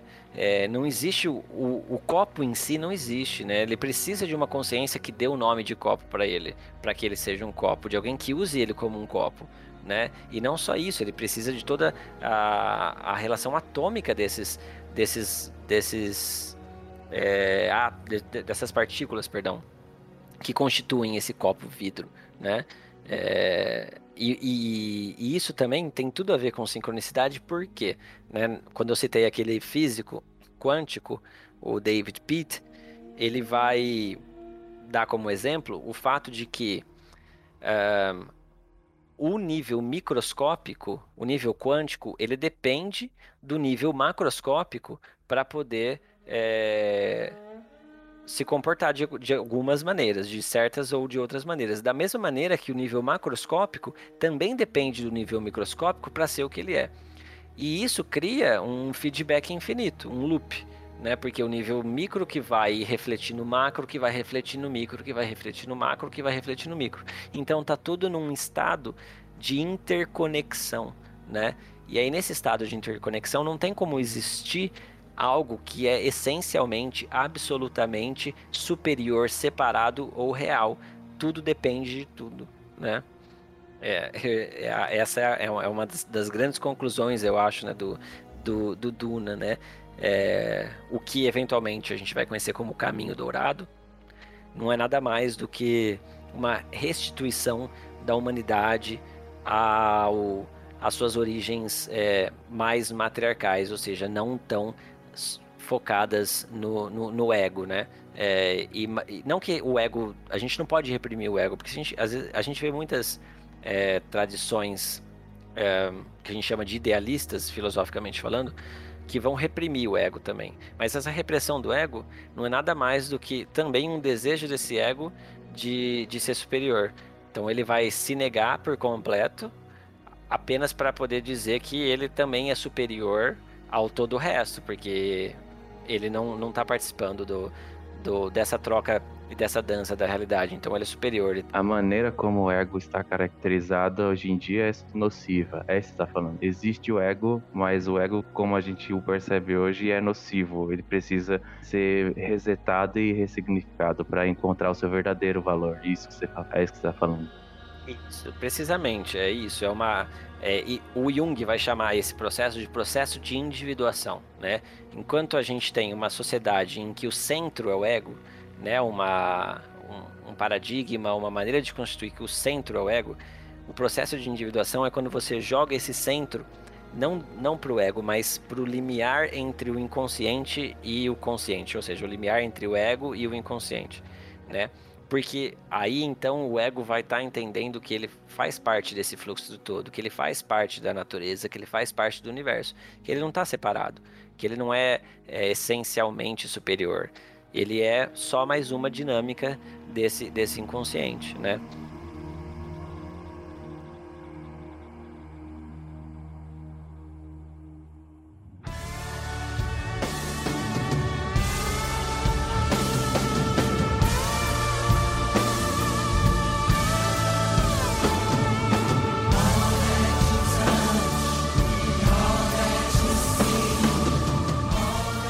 Pascoal, meu caro Naíbe. Tivemos um episódio impressionante hoje aqui no DunaCast, Pascoal. Eu já sabia que ia ser assim. Sim, bastante informação e bastante é, detalhes e pesquisas que eu acho que todo mundo vai gostar muito. Ah, sim. É uma coisa muito interessante que eu sempre falo no, no DunaCast e eu vou deixar como minha consideração final aqui, antes de passar a palavra pro, pro Fred, é que não existe magia em Duna.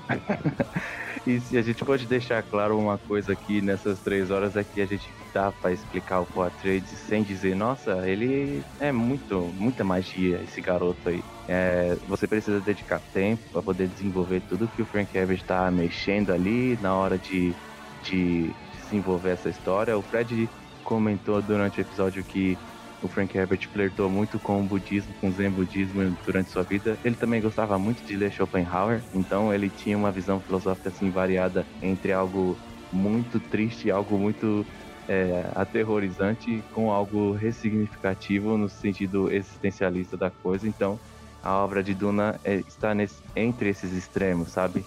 Algo muito belo, algo muito horrível, algo muito complexo e cheio de dualidades dentro da sua narrativa. Eu adorei simplesmente gravar esse episódio, agradeço muito a presença do Fred. Queria dizer a vocês ouvintes que o trabalho acadêmico do Fred vai estar disponível aqui no link da descrição desse episódio para download, para que vocês consigam ler e se aprofundar ainda mais. Esse é o primeiro capítulo que a gente teve a manifestação das capacidades cognitivas do Poa Trades daqui para frente vocês vão ter muito mais. O DunaCast vai falar muito disso. E sem mais delongas, eu vou passar a palavra pro Fred dar as considerações finais dele. Se tiver alguma rede social que quer que a galera siga. E é isso aí, Fred. Muito obrigado de novo. Eu que agradeço aí a oportunidade de estar gravando o, o DunaCast. É, assim, sintam-se na liberdade de, de, sempre que quiserem me chamar. Se vocês, não sei se vocês vão continuar aí para outros livros, né? Se, se forem continuar é, eventualmente depois do Messias, etc. Vamos. Tem vários capítulos aí que eu acho que também dá, dá para dar uma, umas, umas palhinhas aí no, no, no futuro. Ainda tem Duna, tem. É, com certeza. Em outros livros, com certeza tem, né? E eu gosto, é, eu, eu, queria ressaltar que, é, primeiro, que as, os meus livros favoritos são os últimos, né? São o Hereges de Duna e Herdeiras de Duna. Meu Hereges. É, o Hereges é, é fenomenal, assim, a, a, a Odrade é minha, minha personagem é, favorita, assim. E eu gosto exatamente do Hereges porque em, em algum momento no Hereges, né, ela, a, a Odrade fala, né, a, a primeira herege foi a Jéssica. Então a Jéssica foi contra a ordem estabelecida pela, pelas, Bene, pelas Bene Gesserit gerou um, um, um, filho homem. Claro que esse filho homem era, era algo que elas queriam, né? Mas elas não, não sabiam ainda se podia, se podia ter sido alcançado, né?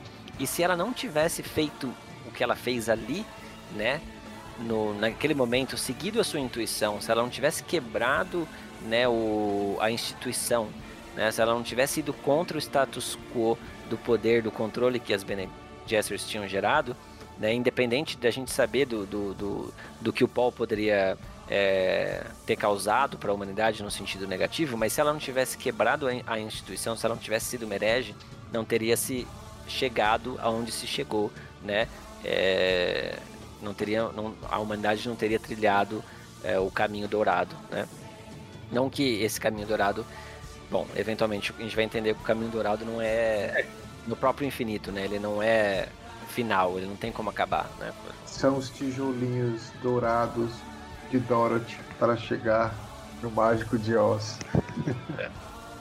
Pode crer, esse é o caminho dourado, né, Pascoal? Esse é o caminho dourado. Mídias sociais, quiserem, quiserem me, me procurar lá, Fred Negrini, em todas. Não tenho Twitter, mas tenho Instagram, tenho Facebook. Só procurar Fred Negrini. Simples, vocês me acham, acho que não deve ter mais ninguém que chama Fred Negrini. É possível, mas né? É, acho que de, das mídias é isso também. E agradeço muito a oportunidade aí. Leiam Duna. Com certeza. É. Pascoal, me dê suas considerações finais, meu Naí. Cara, agradecer muito. Acho que esse episódio é, vai ficar assim marcado, assim, porque eu acho que da mesma forma que o Paul é, conseguiu dar um salto na sua percepção, esse capítulo 22 ele deu um salto aqui também, né, de, de análise. É, e aí a gente agradece muito o Fred por estar aqui, porque a gente também é, pôde aprender um pouco mais. O Bruno também fez pesquisas excepcionais e foi um salto de hiperconsciência aqui em todo mundo. Né? Então todo mundo que está ouvindo vai perceber que Duna é muita coisa, tem muita coisa, tem muitas camadas. E isso é o que faz ele fascinante. O Fred, a gente se conhece de grupos de leitura coletiva, esse jihad que eu fazia de juntar a galera que curte, que ama Duna. E quando ele veio com a tese dele de mestrado, eu fiquei assim enlouquecido, porque para qualquer tipo de universo, fandom, e a gente vê muito isso no Senhor dos Anéis, existem vários artigos, pesquisas científicas, né? E falta isso em Duna. Então, quando acontece, é, quando tem essa, a gente tem esse privilégio, a gente com certeza já quis trazer para cá para vocês saberem, para vocês ouvirem, para vocês lerem depois a tese dele que vale muito a pena. E agradeço mais uma vez o Fred. E minhas considerações finais é Paul não é mais aquele menino, né? Mudou, teve um salto de, de, de tudo, de hiperconsciência. E agora a gente vai ver o que, é que vai acontecer com esse rapaz, né? Que esse rapaz, o que é que ele, o que é que ele vai poder fazer mais na frente. Então, acho que o mais legal agora é essa expectativa. Como o Kyle McLachlan gostava de gritar, Pascoal, The Sleeper has awakened. Exatamente. Acho linda essa parte, linda. Meu caro ouvinte do DunaCast, fechamos o tomo 1 de Duna. Semana que vem a gente começa o livro de. Exatamente. Valeu, Até pessoal. mais. Falou. Abraço.